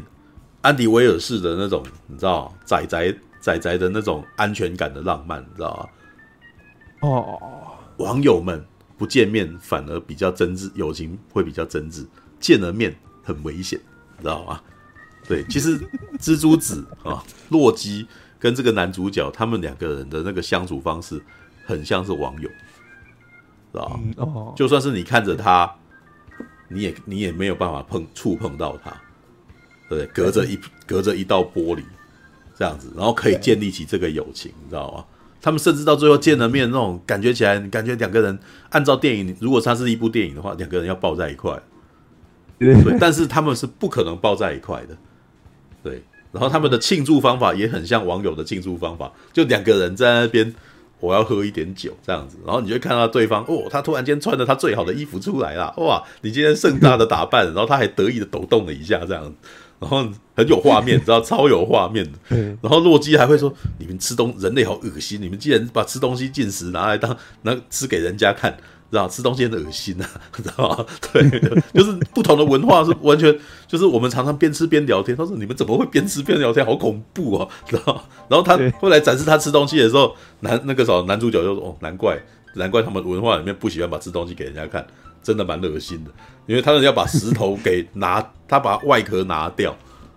然后那个啥把肉条拿出来，然后开始进行分泌的，会要把上一次的排泄物吐出来，然后再把这一次的东西收收进去，有点像是什么呢？我觉得有点像回到未来里面那个什么核反应炉，你知道吗？然后回到未来里面有一个那个什么家用核反应炉，然后博士每次都要拿一些东西进去。丢一些垃圾进去，然后还要把一些东西排出来，你知道，残渣拿出来。对，他们的那个饮食方法是这样子的，对，所以跟人类的那个非常不一样，对，人类很奇怪，还会漏水，你知道吗？对的，他们的那个什么，他的疑问都很好笑，然后还会漏水，然后我们是那个时候完全密闭循环的，知道这什么？对，那些那些那种那个什么文化冲突，你会觉得他们在吐槽对方文化冲突的时候，没有没有那没有很攻击性，只是一点小嫌弃而已，然后你觉得很好笑，你知道吗？对，All right，这完全是那种我觉得宅宅式的一种吐槽吧，嗯，当。对方知道说哦，人类呢会 因为会漏水，要尿尿或者会哭泣，然后要一直补充水分。然后说哦，你们这个人类真是没有效率的一种生物，还要补水。对，就是从他们的那个什么价值观，然后会觉得他很会写这个啊，他很会写这个种跨物种，然后理论，然后很合理。其实你你会可以觉得他写这本书，你都都可以做设定集了，你知道吗？他都可以出设定集，对对，这是台湾的奇幻创作文学很难去做到的，你知道吗？我们缺乏我们我们太太缺乏物理解释去去解释我们觉得为什么会这样，你知道吗？我们常常一道光，素还真就出现了。素还真学会东西完全没有任何逻辑跟理理由，你知道吗？然后他学什么东西，可能吟吟一个诗，然后讲一件似是而非的东西就过了。知道为什么？因为公式希望他要到那边，哦，你在公式你在写一个剧情公式的时候，你觉得这边他就应该要去那里了，强行过去，你知道没有欠缺那个什么合理的解释，对。但是安迪威尔很认真的在写为什么会这样，知道 而且而且我可以感觉起来他写的挺开心的，知道他甚至觉得写这些东西变成这本书的乐趣，你知道吗？就是当你解开来的时候，你就我靠，真的好像这样有可能，你知道对，就是。他他会写几个奇幻的点，比如说有一种微生，有一种细菌，它可以在真空当中，然后吸收光子，然后那个什么，在它的体内做那个什么反应，核反应，然后把它化成东那个什么，化成能量之类的。但是呢，诶，后面还有什么外星人怎么那个什么，在二十几大气压底下，然后跟很高浓度的那个大气层底下，怎么如何会有生物？那于是这种生物的合理因素就是它是密闭空间生物。它的外壳是石头，之类的，它是能够产生智慧生命体。然后呢，还有在这一种情况下，你要如何打造一艘太空船前往数十光年以外的星球？然后他想出各种方法，比如说要如何增殖四日菌，里面也有非常多的那个介绍，你知道，就是说，比如说在在撒哈拉沙漠上面种满了那个什么黑色的板子，哇，规模要大到这个程度，太阳能板，然后来养这个四日菌。然后呢，甚至还有说如何在温度骤降，因为你那个什么四日菌去把太阳的温度吃掉了，所以太阳的那个什么照射地球的温度就下降。然后接下来在数年内，他们的预测就是会有几亿人死亡。那要如何延缓这个地球温度下降呢？制造温室效应。那如何制造温室效应呢？它都有解，它就都有解出一些方式来该怎么做。就比如说哦，去把南极底下的那个什么冰层把它爆破掉。然后让它底下的那个什么甲烷露出来，然后这时候地球的温度就会上升，造成温室效应上升。但是呢，这只是延缓地球的温度下降而已，并不代表那个什么很多那个物种就会存续，因为很多物很多物种会因为生活那个什么生态环境的演变，然后灭绝掉。对，那就会变成说，哇，他写了非常多的合理的理由，然后这个设定，然后这个设定你会觉得，嗯，它是有可行性的。如果它里面还有一个如果，哦，有一个人可以像国王、嗯、像银河帝国皇帝一样，是获得全国授权，全世界的人授权，叫你干嘛就干嘛这样子。然后他对要就因为那个是集权，他他变成是说在极那个什么极端的危机过来之前，你必须要放下所有的权，要如何放下所有的权限？必须要有一个非常集权的人做这件事情，一个一个绝对的那个权力的那个什么。委托人，然后做这件事情，然后这个人呢，有趣的点是，他也知道在这件事情完了以后，他就死定了，因为他一定会变成大家的众矢死的，所有人累积的对于他的权力膨胀的那种怨恨，到最后排山倒海的去啊，排山倒海的去抵制这个人。然后有趣的点哦，甚至他甚至连主角都完了，对，他是强逼主角上去的，是吧？这本书我觉得有趣的还有一个有趣的点呐、啊，这个是他这一次。安迪威尔这个作者，他新做出来的方法，他的铺排方法，讲故事的方法是一边倒叙一边正叙，两个交叠在一块。对，嗯，那怎么明描怎么描述呢？小说版的记忆拼图，知道吗？Memento，对，记忆拼图就是这样子的讲故事方法。你一开始顺向的在执行某件事情，然后另外一边会跳跳一个逆向的故事，然后慢慢的走回去，然后最后这两个逆向逆向的故事跟正向的故事交汇在一块的时候，哇，你终于搞清楚这个主角为什么在这里了，然后这个主角为什么在此做这件事情，然后这时候这个故事结束了。嗯哦，那他的故事的一开始，他就先让主角以失去记忆的方法出现在那个某艘太空船上面，然后他开始推敲我自己人在哪里，我发生了什么事啊？然后比如说他是靠着实验，然后去得知自己现在是在那个一点五倍的重力底下。那如果不是在地，我应该是不在地球上面吧？那我如果不是在地球上面，我在哪里之类？他就开始在那边推理这样子，然后过了一段以后，会开始在到处回来说，是日有发现一个四日菌，然后他是他本来是一个小学老哎、欸，国中老师啊，中中学老师哦，中学老师哦，科学的教科学的这样子，然后突然间被征召去研究四日菌，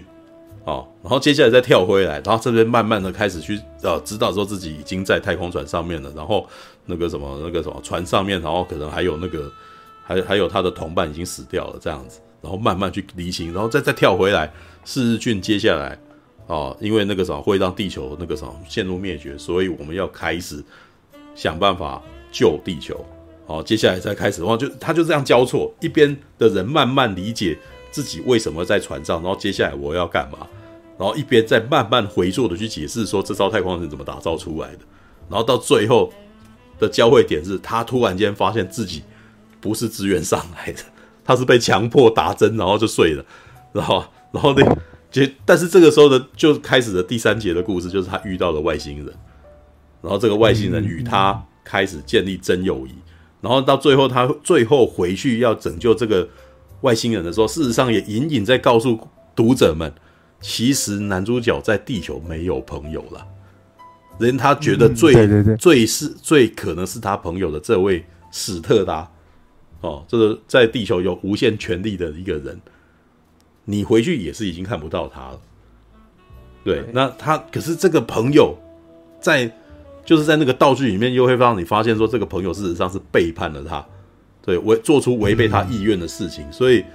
啊，为了为了一个群，就是就是为了整个群体，然后牺牲了你这样子。对，然后，嗯、可是到最后呢，冥冥之中。你的朋友不在地球，你的人生至交既然是外星人，然后这个人呢也是个宅宅，你们既然跟外星人还比跟地球人谈得来呢，然后他们会有一些知识上面的交汇嘛，他们会讨论一些玄比较玄的东西，就是为什么就像您那个早晨又刚刚讲的，两个一个人一个外星人开始讨论为什么我们会在此相遇呢？啊。然后对方会给出科学的知识哦，可不是什么哲学的回应哦。对，因为我们的文明之，我们我们因为我们的文明相近，然后然后他们在做推理跟推演，然后是一种知识上面的碰撞，然后对，然后你就觉得哇靠，这两个聪明人在聊聪明事，然后两个人都聊得很爽，也挺开心的这样子。对，他们还蛮自得其乐的嘛，这样子。然后对，然后所以当他们最后终于去拯救了这个蜘蛛子啊，洛基之后呢？男主角的下场是什么呢？他的最后的属于他的那个完美结局是什么呢？我那时候看完的时候，哇，那个我不知道安迪威尔是不是在写那个什么，呃，《绝地救援》那个电影啊，就是他应该还是有参与《绝地救援》的电影的制作的时候，他可能就已经在想着想着这个结局，因为这个结局跟《绝地救援》最后的结局好像好像。男主角最后去做他最爱的事情，他回去当老师了，只是呢。他是在教波江星的些小石头，就是那些是外小外星人们啊，教他们地关于地球的知识。对，就是一样，他在在跟做跟地球上一样地球的一样的事。他那他会觉得他教孩子认识一些事情，然后这些孩子纯粹的了解知识这件事情是一件超快乐的事。不要去想一些恩怨情仇，也不要去想一些那个什么我们的那个什么善恶什么观念的，纯粹了解知识真是开心的事啊。对，只是他在波江星上面啊，波江星还拿了一个大罩子保护他，他变成那个什么那艘那个星球唯一的地球人，真情异兽了。对，但是呢，他既然还找到一个方法过得很快乐，为什么仔仔自己一个人生活没问题的啦？知道吧？对对，为什么？就算他遇到真正的人呢，好像他也不需要跟叫。这也是我那时候跟陈佑讲的东西，就是安迪威尔的故事里面是没有性别这件事的。安迪威尔三本书是没有爱情元素的，你知道吗？仔仔自己活得很好呢。知道吗？仔仔自己本身不需要谈恋爱，不需要肢体接触，不需要肌肤触碰，不需要做爱，就可以有情感、有浪漫、有友情，你知道吗？早在那个被包在罩子里面 就，就就可以自得其乐，然后跟人家那个什么，这隔着罩子里面教这些小小蜘蛛们，你就可以获得快乐，你知道？哇哦，我 操安迪威尔好 nerd，你知道？对，但是呢。我既然能够认同这种感觉，操！因为我现在此时此刻的我没有跟任何人有肌肤接触啊，知道吗？我跟任何人没有肌肤接触，而且我是隔着一个玻璃在跟你讲话的，知道？嗯，对，我是隔着 LED 在跟你讲话的呢，知道吗？对，我们看到的，我看到的陈佑是一个模糊的人人影，我还是可以跟他讲话，讲得很开心。我跟你们对这五十几个、五十五个人的对话，是看着你们的对话。我的你连你的脸长什么样都不知道呢，但是我们还是可以谈得挺开心的哦，嗯，知道吗？这本书其实是完全是写给仔仔看，你可以去看安迪威尔的《极限返航》，然后呢，他最后面有个后记，我觉得很好玩啊，我觉得他仿佛是在宣告一件，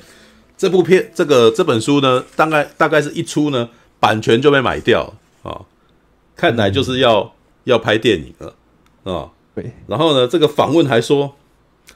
极限返航》也会拍翻拍成电影，由雷恩·高斯林担纲主角。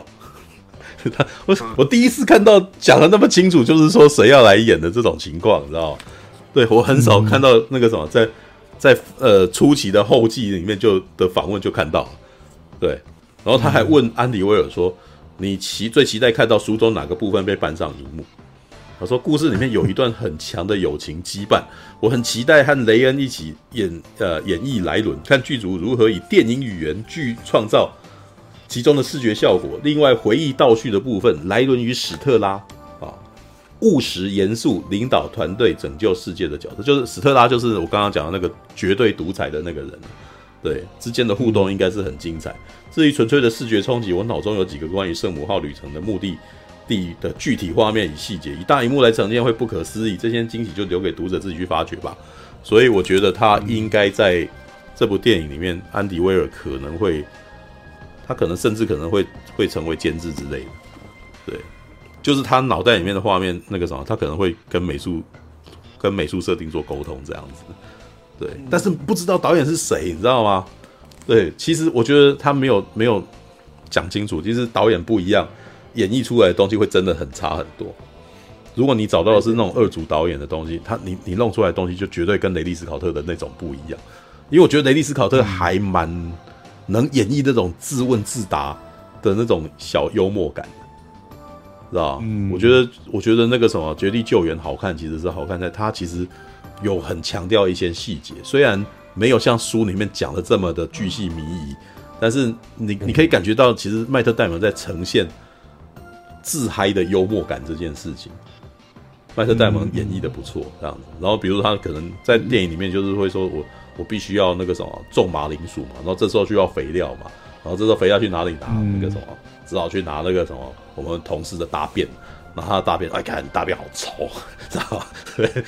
恶心人，然后就在那边一直念这样子嘛。那里面有那个书里面没有，没有书里面事实上没有讲那么多。对，但是那个什么麦特戴蒙演的版本，事实上我觉得雷迪斯考特跟麦特戴蒙的合作，事实上把那本把那本书的那个什么的那种感觉，有有有把它弄出来，那种幽默感有把它弄出来。对，对，那但是我觉得安迪威尔他自己在回回答那个问题的时候，他可能没意识到这一点，他觉得那个什么，他想的全部都是那个东西如何视觉化，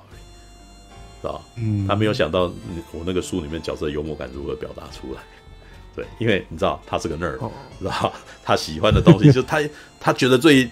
他觉得最兴奋的事情就是东西视觉可以视觉化，因为他脑袋在写这些东西的时候，他有设定的，对，他就他就会觉得哇，他这东西出来，他脑袋里面有一个画面，要是有人把它画出来多好！哇靠，已经有人要拍电影，太好了！那个赶快帮我把它画出来，知道吧？我大概知道他他的想法是怎样啊。至于那个他的东西有没有办法幽默感，有没有办法传达出来，这可能还不是他的第一个，还不还不是他的第一个想到的事情，知道吧？嗯，对，主角有在交易上太空吗？应该没有。对这个版本的，我觉得这一次的雷恩·葛斯林应该不是这样子的人，对。嗯，不过我觉得你刚刚说了一点，我发现啊，我可能看《绝地救援》享受到乐趣，嗯，跟触哥不太一样，因为我看完《极限返航》之后，我回去重看《绝地救援》，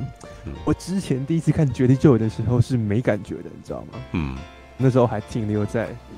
为什么不给我爆炸？为什么不给我旋转镜头？嗯，对，然后，然后，然后就觉得说，哎，《绝地救援》怎么拍的这么的不紧张刺激？嗯，可是看完小说之后，我好像有一点点抓到安迪威尔他到底在传达什么，你知道吗？我我在这边跟各位讲一些小趣事。嗯，在当时《火星任务》这本书被大陆出版社进引进的时候，我呢，大陆他们说出版社里面有一个会计超爱安迪威尔的，爱到什么程度呢？他引进的时候啊。嗯，把火星任务上面，火星任务上面会描绘一些，例如说，我从太空船要怎么啊，从地球飞到火星去，然后那个轨道又怎么样，然后我要怎么样才可以接住男主角嘛？火星任务不知道这这个剧剧剧情嘛？好，说那个安迪威尔的书迷是他啊，他疯到呢。他去把书里面所有的对于轨道的计算啊、数值计算全部呢都给他算一遍，这样子，自己呢把书里面的 所有数据都验算一遍。这 个会计，天哪！喜欢数、喜欢算数的人哇！我在台湾很少看到会计真的喜欢会计这件事情的，知道？我很少听到，大部分学会计的都是为了生活混口饭吃的，知道？All right，而且你看那个会计，他还不完全就是只懂会计哦，他可以算是代表他的那个。什么物理知识肯定也很足够，这样子。好，然后呢？好，是这样子哦。我去网络上找，还真的找到有网友专门针对安迪威尔的这两三本小说，写下很详尽的哦，对于里面的那个科呃，就是科学吧，或是呢，它里面的一些数字，嗯。有哪里呢是算错的，或哪里呢是引用错误的，还真的是很很那个细节的写哦。我看了一下，我也发现我他妈的完全看不懂。嗯，然后例如说，呃，《极限反航》里面不是有说那个视日菌会在太空中好像看起来像一条线吗？嗯，然后呢，他说哦，那条线的那个能量啊，它侦测到的红外线，好、哦、是固定不变的，因为那些视日菌呢都维持在体温九十六度。嗯。然后那个网友就很认真的跟你算说，你看他这样算错了，因为呢根据什么什么理论，然后呢那个太阳跟金星的角度怎样怎样，所以那条视日菌的线的那个波长应该会有多普勒效应，所以呢应该观测到的会是不是那个数字之类的，就算出来你发现说哇，安迪威尔他本身呃可以用很相对。十分严谨的技术细节跟理论基础去写出故事来，所以呢，它吸引到的书迷也是这一种的。嗯嗯嗯。而且你去听呃中国的 podcast 的时候，嗯，至少我听的那个啊，他们都很强调说，哇，安迪威尔的那个很适合呃拿来作为一个算是某种科普教材吧。其实你仔细思考就知道了，那个什么这本书啊，大概从头到尾，你可以把它想象成是应用问题的那个解答解答集。很像是你，就像我们以前在念数学的时候，常常会小明今天买了一只鸡，有没有？然后他去干什么干什么？请问他那个的鸡会下几个蛋？怎么？这就是有时候会丢这种问题给你，然后这里面就是一题一题不断的问题，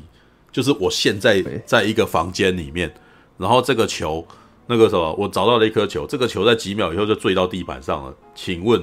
我现在在哪里？你知道？然后他就开始开始做推论。我那个啥得出这些算术以后，得知我现在身体那个啥在一点五倍重力，所以我应该不在地球上。我要我如果在地球上，我应该是在这个一个巨大的离心机里面才有可能有这种东西，要不就是我在外面之类的。就是他他开始去做这种推，然后接下来第二题来了，如果你在地星球上面的时候，那你的任务目的是什么？然后就开始在那边得得得得得，就是一这也是为什么他设计这个主角一开始是记忆，这是个设定，你知道吗？那个设定到后面是我觉得这本书里面最最呃为了设定而设定的东西，你知道？就是斯特拉跟他讲说，我们研发了一种东西，让你会失去记忆。而且这个记忆是很健康，让你慢慢回来。为什么干？妈的，对，这个是唯一没有任何的那个什么物理知识或者是现实医疗的的尝试可以去符合。一切只是为了要让主角在一开始什么都不记得，然后慢慢想起来自己是什么。对，对，对，对，但是它基本上就是应用问题的的大集合了。然后在中间再再加上主角解了题以后的开心、自我吐槽之类的，然后你就会觉得这个角色蛮可爱。对，它其实真的是所谓的超级大型科普型小说的小说啦。对，对，All right。不过我觉得，呃，有趣的是啊，我读，嗯、尤其是读《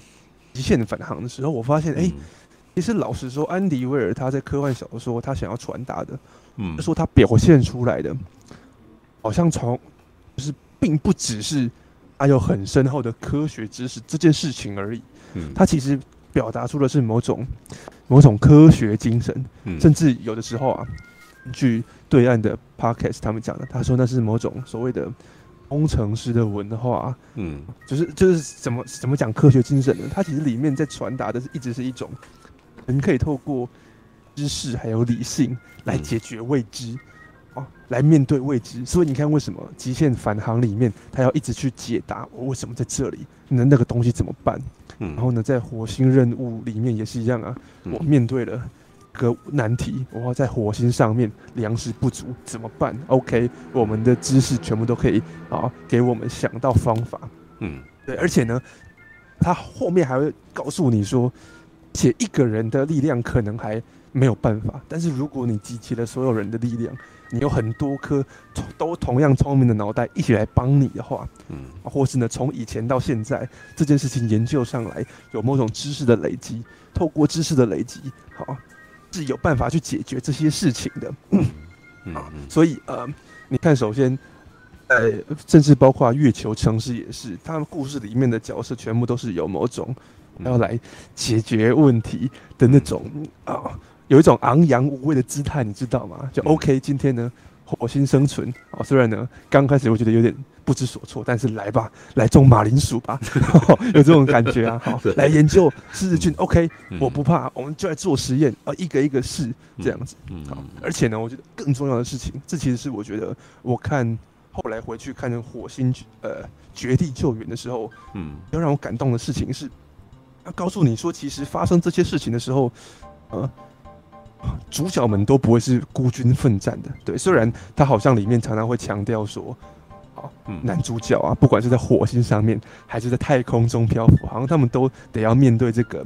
呃，广大的宇宙，然后自己一个人不知道该怎么办，然后一点一点解决问题嘛。嗯。可是，到后面都会发现说，哦，原来，嗯，哦，他们可以不必是孤军奋战的，啊，因为安迪威尔相信，我觉得这是对安迪威尔写那个安迪威尔宇宙，你知道。为什么他写月球城市写的不够好看呢？就是他相信所有人类都是怀抱着同样的某种理性跟科学精神的，然后只要遇到问题，所有人都会啊齐心协力的一起来说，OK，我们来帮忙解决吧，有没有？所以呢，在绝地救援里面有没有？还有一个桥段呢，说那个中国的航天局的那个长官一看，嗯然后用很蹩脚的中文说，他们的太空人会死的。好，然后说我们的火神号可不可以帮他们呢？对，好，那就帮他们吧。对你 你心里想，就是这个完全是安迪威尔想象中的中国人，知道对，对，就是我们目前知道的这个什么中国的方式是政治于优先于任何东西嘛？对，好像不会发生的事。对，但是在安迪威尔的世界里面，聪明人。他们认为知有那个知识与科技的良知，然后这是一个乌托邦的哈。对，你可以看到到那些太空人为了要救这个落单的外空太空人，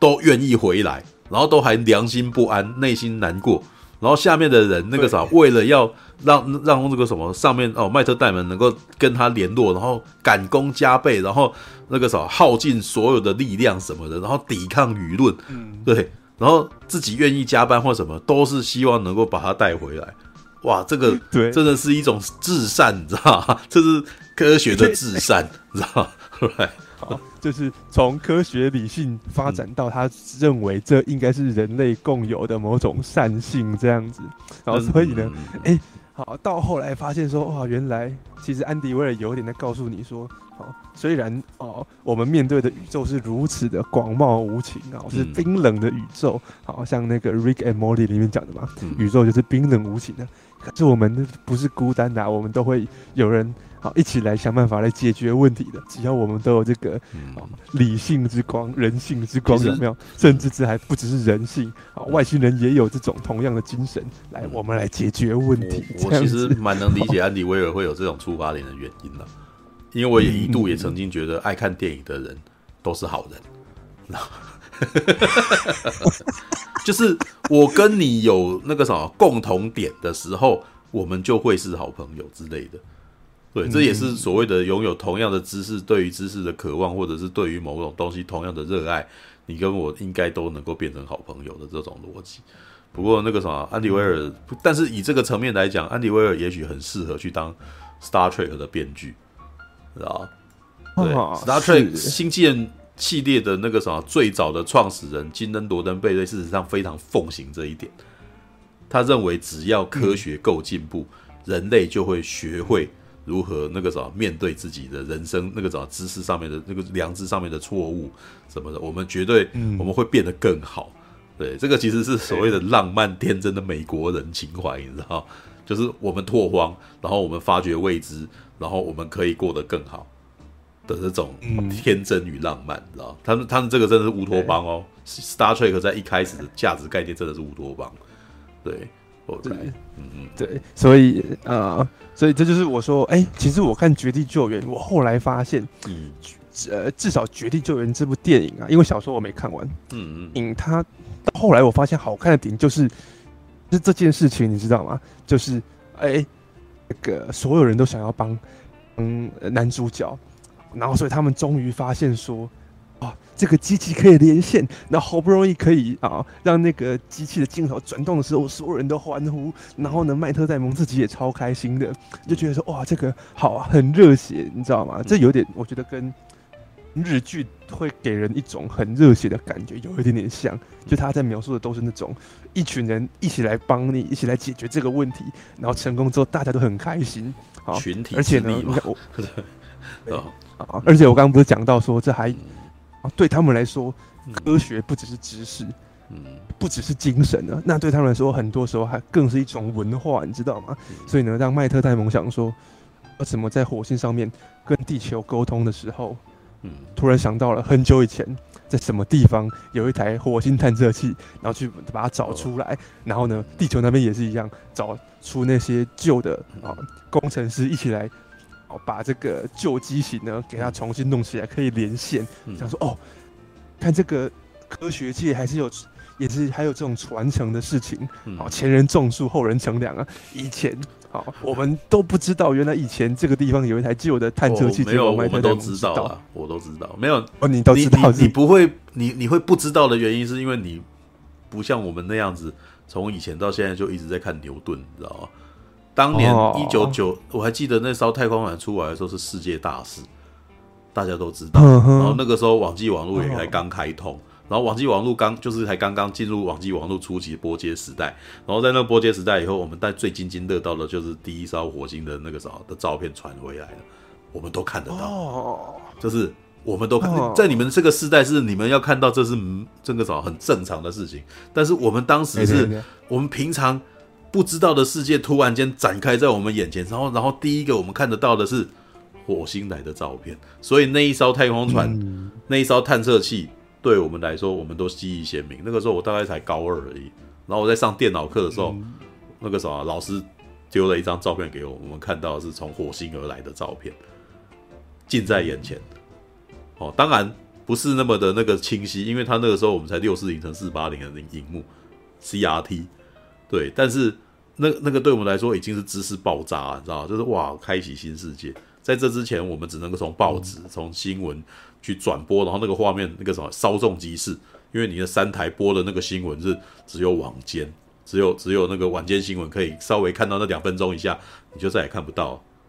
你只能够赶快看一下，然后记在你脑海里面。但是没有，但是那个是第一次有一张照片出现在你眼前。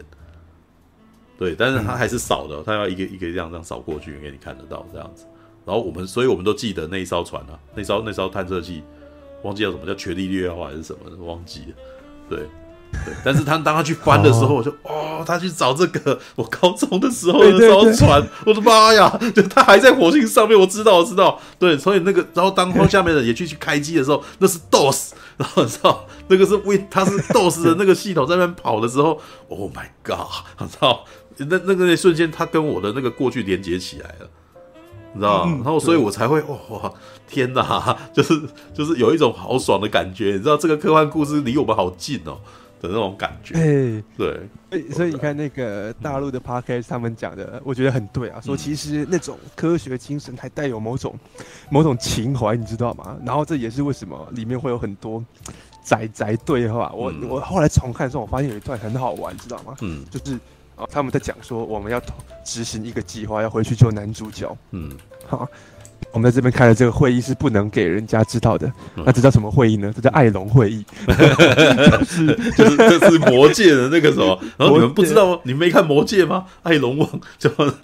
然后旁边那个公关是公关是唯一不知道的，知道然后你们是女生，对，她是个女的，然后她是个公关，她是公关的工作是电大众传播，然后。那个负责对外公布事情的，所以玩他是属里面最不科学家的那个人，所以，所以 OK，好，right，哦，好，旁边有人走进来还说，如果你们只要叫艾隆会议的话，那我的精灵名要叫做格莱芬多。我说我讨厌你们。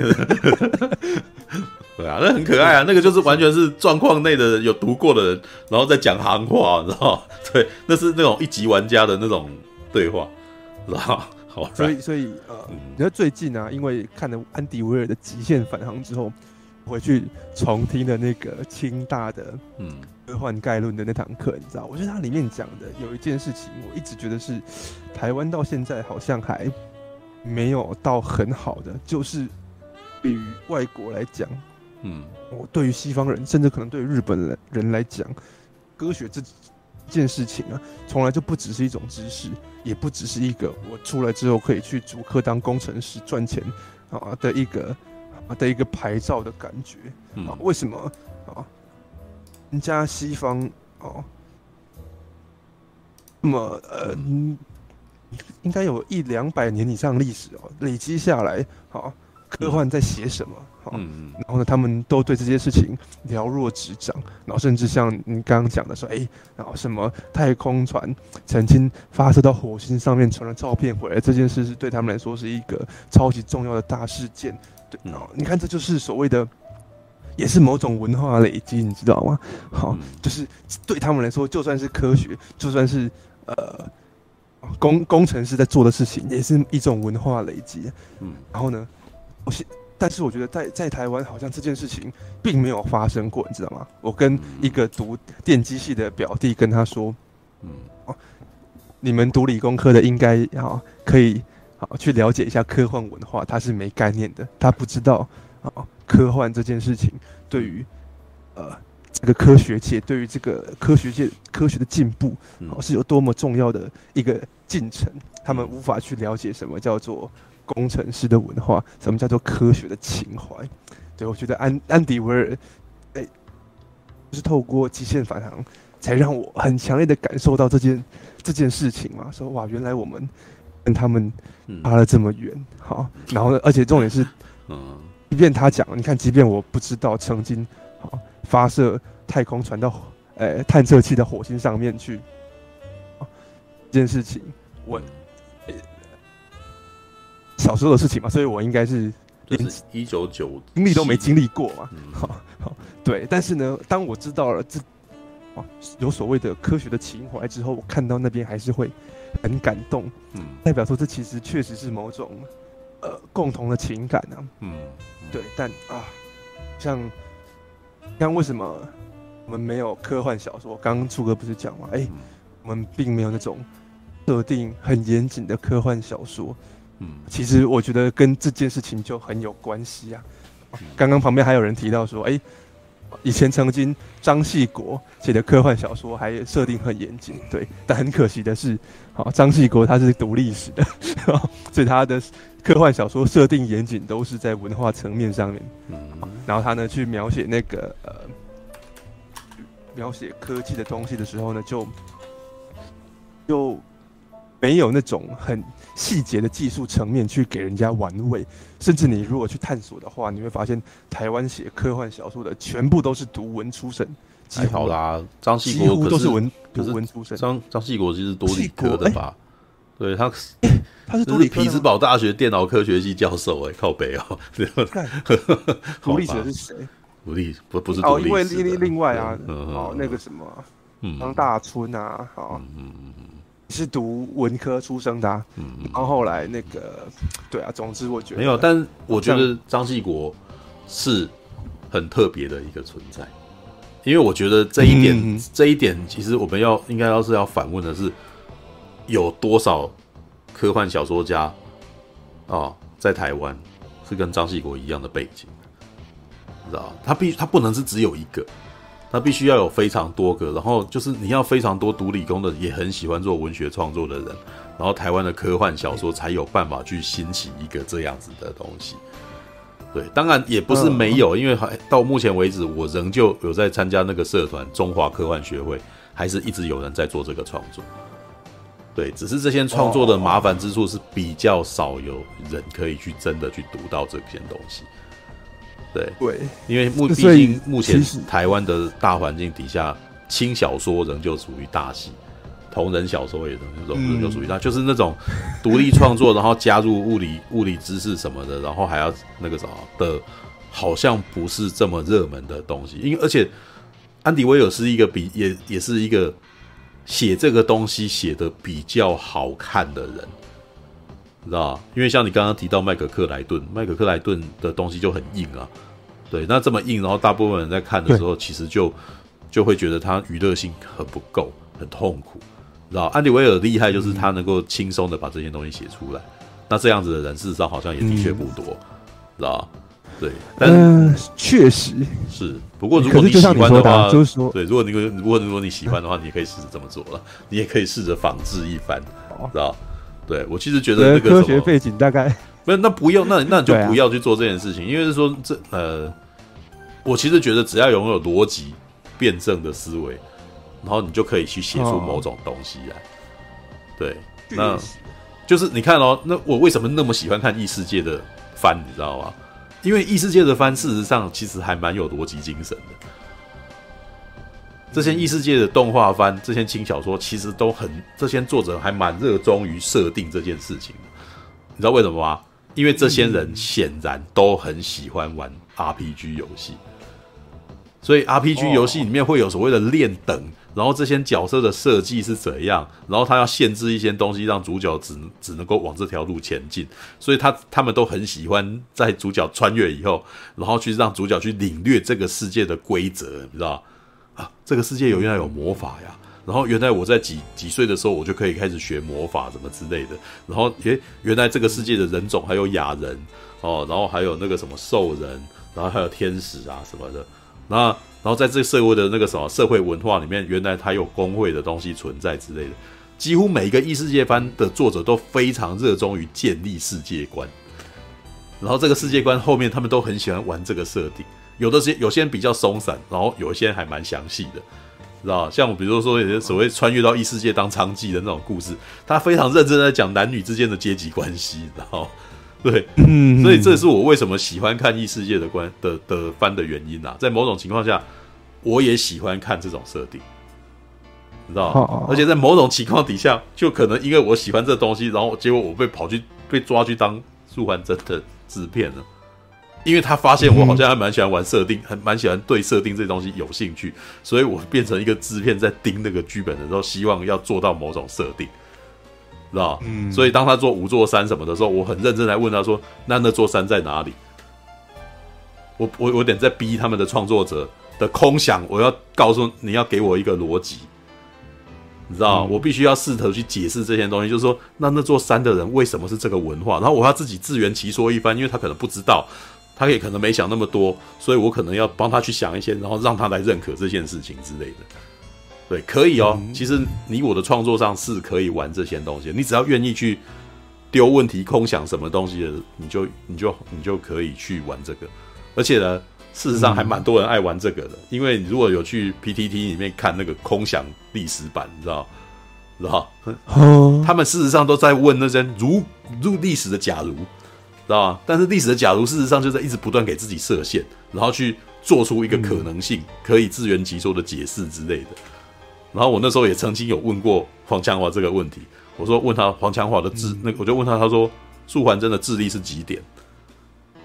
如果你要对啊，如果你要讲武功级数的话，那因为我是用游戏的概念去问他的嘛，在这个等那，因为在素还真这部电影里面，素还真是年轻人，然后我问他说，那他跟他老那个什么现在的呃状况比起来，他的武功到哪个程度了？他会不会轻功啊？对，然后我就被他，就他被有点被我逼出来说，这个时候他的武功不厉害。嗯、那我就说，那这个时候武功不厉害，他会御剑飞行吗？应该不行，所以他应该是比较像武侠的，所以他们可以做出像武侠片里面《卧虎藏龙》里面的事的轻功，但是却没有办法御剑飞行，知道吗？这个就设定，嗯、这就是在玩，这就是在做设定，所以有时候不一定要物理设定啊，要像安迪威尔那个物理设定，是因为他有物理背景知识，但是呢。你愿意为这件事情去讲他的理由、来龙去脉，然后让一般人更相信这件事情的可信度的时候，这个角色可能就更活，这这个角色存在的可能性无疑之间就更更高一点。对，嗯，而不是我今天从天而降盘旋一个角色下来。对，但是我更想知道的是，秦哥现在问说他到底是怎么盘旋下来的？然后接下来就会有探究一番，哎，他原来他掉钢丝的。知道对，嗯、因为如果是黄强华，他就会直接付你他掉钢丝的。然后好，那你这可以变成一个故事嘛？素还真为什么要掉钢丝下来？然后于是武林皇帝，武林皇帝去炸山这件事情是骗人的。为什么他要让那边的那个什么下面的教宗全部呃下面那些居民全部都被这件事情威慑到？所以那个什么武林皇帝那个什么炸山，事实上不是他真正的武功，是一个串通出来的事情，知道？哎，可以写他，他就就讲成了这样子的东西嘛，对啊，嗯，所以其实可以啦，在做创作上，我们那个什么，只要愿意多停下来为观众解释某种东西，你就只是在做设定了。然后，但是呢，这个东西也一样，就是在看你讲的好不好玩。讲的好玩，嗯，他就超好有，他就超好笑，超有趣的，像是迷宫饭这种东西，我们在迷宫里面怎么吃东西啊？你们不会肚子饿吗？那怎么办？原来原来我们下去探险要很多粮食哦，那没有粮食怎么办？吃魔物，你知道？然后接下来就突然间进入厨艺时间，你知道？那个什么凉拌史莱姆，你知道？对，然后吃那个什么什么什么穿烫穿烫那个什么盔甲怪之类的，就是真的就是里面就是这种内容。但每次在讲这种内容的时候，我都会心一笑。哎，干！突然间我突然间觉得这这些角色，他他存活跟成真的可行性高了一点，这样子啊。很好玩啊，嗯、对啊，我我我我特别喜欢看这种题材，我好喜欢看这种题材，好好玩哦，对啊，我只是看了之后觉得说，哎呀，而且我看了安迪威尔之后，我还确实去找了其他更多，就是。其他科幻小说来看，哎、欸，也是有不错的作品。我就想说，哎、欸，就像你刚刚讲的，台湾，嗯、好啦，有那么一两个啦。之前有张继国，有黄海，嗯、后来呢，张大春、黄凡、林耀的他们也是有点昙花一现。嗯、然后呢，到现在呢，你讲得出口的、嗯、啊，好像还搬得上台面的只剩一格演的。嗯、然后呢，从来都只有这么一两个，然后这永远都没有累积起某个文化。嗯、而且我跟各位讲，一格演他虽然是医学系出。中辍，好，但是后来呢，也去跑去读文学了。嗯，对，然后就觉得说，我们怎么一直都这样很好啊？我其实觉得这样很好吧，就是他必须，我老实说，我觉得文科跟理科不应该是水火不容的啦。确实，确实，对啊，他们不应该互相。我要说的就是说，对啊，嗯，我们知道，我觉得很多时候我们在把我们自己跟别人去做比较的时候，我们都会问说，为什么我们还拍不出？鱿鱼游戏，为什么我们还写不出什么什么什么东西的时候，你就会觉得说，嗯，所有人都在问你说，哎、欸，你读中文系可以干嘛？哎、欸、呀、啊，你写那个有什么价值啊？然后当整个社会都还是这种氛围的时候，那我们就永远不可能赶上赶上人家。嗯，啊，你看那个什么科，我觉得科幻概论那堂课，那个老师就是用最简单的方式来跟各位也说说为什么无理工科的人也不能没有文学啊，呃，人文素养哈。那他用台湾基本上没有累积起科幻创作文化来跟你解释说，你看。当今天懂这些的人都没有人愿意做那种创作，都没有人愿意去想象哦某个未来，去想象那些东西的时候，代表说我们这个社会，我们这个民族就是没有在想所谓的未来嘛。所以呢，每一个人到最后呢，在跟你沟通的时候，全部都只是会问你说：“那你这个工作到后来好，可以赚什么？出来之后可以赚什么钱？” 然后呢所以我们的国家政策永远，或者说我们这个社会前进的方式，永远都只是很短视尽力的。呃，好吧，这样讲就要快快要变成愤青了。对，我后来的 我后来的想法是那个什么，哎、欸，虽然我也常常会埋怨为什么台湾没有什么什么什么什么，但是那个是我灰心丧志的时候，跟我愤愤不平的时候。对，但是呢，呃，我只能够说啦。你想要这个东西有文化，那就从自身做起就好。我要当第一个人做这件事情就好。对啊，你看，在某种情况下做这个频道也是这个目标啦。但是那个啥，当然我不会把自己讲的太高大上这样子。但是基本上就是在做这件事情上，你有娱乐才是最重要的事情。把知识当娱乐，或者是讨论这件事情产生碰撞，然后蛮爽的这样子。文化娱乐，这这就这就是一个，这就是那个自然而然产生的东西。对，这没有这呃，所以我们。那看那六十个六十个观众在听这个东西的时候，是不是可以成为种子之类的？对，然后也我知道有很多人是边边在画画，或者是边在写同人小说，然后边听我们讲话的啦。对啊，那在某种程度上，哎、欸，可不可以这样做啊？什么？然后我自己在做的时候，我自己也会写一些痛文小说，但是我老实说，我觉得我很懒啊。知道吧？尤其是当我生活无以为继的时候，我就会开始觉得我这样做超浪费时生命是时间的，你知道吗？啊，这样不好，我要赶快去做一点，我要赶快去做一些让我可以赚钱的事情，然后开始做一些短视近利的事情。对，但是没办法，就是对我我现在唯一的那个，就是我每个礼拜还抽出一个时间来想办法进行进行知识上之碰撞。对，但真知识上之碰撞，那基本上那个啥，我们这中间有获得娱乐，那也没关系，这样很好啊。对，那。就像我刚刚，你知道我在刚刚实况开始之前，我也听到一那个什么认识一个人，我也觉得蛮开心的，啊，知道他突然私讯给我，然后说：“哦，什么意思？说很高兴你有点我的东西赞。”我说：“我什么时候点过你的东西赞？”哦，原来这个人是帮超立方的影片撰稿的人，知道就是他帮他写一些那种那个，然后我就知道，在我然后我就跟他聊起来，然后原来他是练团的。哦，所以他就开始，我我说哦，难怪，因为最近那个什么超地方开始会讲一些电影音乐的东西，因为以前我不知道他，因因因为我在我印象当中，他以前不太提这个嘛，对，那也就是说现在那个什么，他跟可能一些那种知识加合作嘛，他会写一些东西，然后让他慢慢变成一个科普频道，然后诶，电影科普频道这样子是很不错的，对，而且是一个练团的人，那个什么，也就是也就是说他是音乐比较，那他比较了解音乐，然后就很开心啊，就哇。你很棒，你因为他开始突然间开始介绍《阿凡达》的音乐家，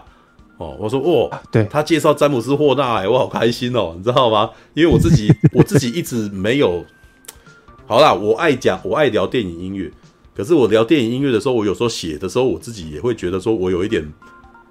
我有点怕自己不不是这么的专业，我只是一个喜欢听音乐的人，你知道？然后呢，再来用影片介绍音乐，也让我一直都觉得有点麻烦。因为你会有版权问题，因为我其实介绍詹姆斯霍纳的音乐，我会很想要放铁达尼号，然后或者是英雄本色，或者是阿凡达的音乐，或者异形的音、异形二二的音乐什么的。但是只要一放，立刻就 就无法盈利，你知道吗？那做这支影片就会变成你又没流量又没盈利这样子，然后就会觉得实在是不知道该怎么办，就又想要做，然后又觉得这样子其实很那个什么耗费精力，然后又不一定能够达到什么传承。那如果让超立方那个频道来做，也许是最好的方法，因为他的接触面已经那么大了。对，然后那个什么，呃，一听到一听到那个什么，还是有跟那个什么乐音乐家合作的时候，跟练团的人合作也算音乐家了啦。对，那他也就是说，他了解一些知识音音乐知识背景，哇，那很不错，这是一个很好很正向的方法。有一个大众频道，嗯、哦，他比我呃超立方的频道比我来相对起来比我大众的多了啦。对，然后介绍这些音乐音乐家，啊，很好。我那时候还跟他讲，喂，那你接下来要不要介绍那个什么？介绍其他跟摇滚，因为你听练团嘛，对不对？那你可以介绍那些那种类似范海伦啊，知道他有做那个龙卷风的音乐啊，对。然后他或者是你去做那个 Junkie XL 的那个的作曲家，或者说他就开始许愿，知道？对。但是这是那个什么？呃，有人在做这件事情，其实是代表我们这个社会其实在改变当中啊，这样也不错。对，对，我觉得这样也是不错的。对啊，那当然不一定要都是我，你知道？因为我我像我看到集合网的时候，我刚刚跟他们聊啊，其实集合网在做的事情就是我想做的事情，只是他们的组织能力跟他们的获利的方式的那个方式都比我还要强很多，他能够做到我做不到的事情，我没办法，我没有做 APP 的知识啊，对不对？然后我也我顶多也是只能够。我真的最能够做的就是一个礼拜跟你们聊一聊，对，我能够做，或者是我两个礼拜，然后今天有办法去做一支影评影片来，对，哪怕流量越来越少，但是其实做一做还有啦，那个什么说出我的想法，这样就好了，对啊 当然那个版权那个什么流量越多越好，那个什么如果你们可以帮我们去分享一下也好了，对，all right，OK OK，好，最后讲一个有趣的事情啊。就是《极限反航》里面，刚半明处不是提到说，里面有个角色说：“哎，为什么？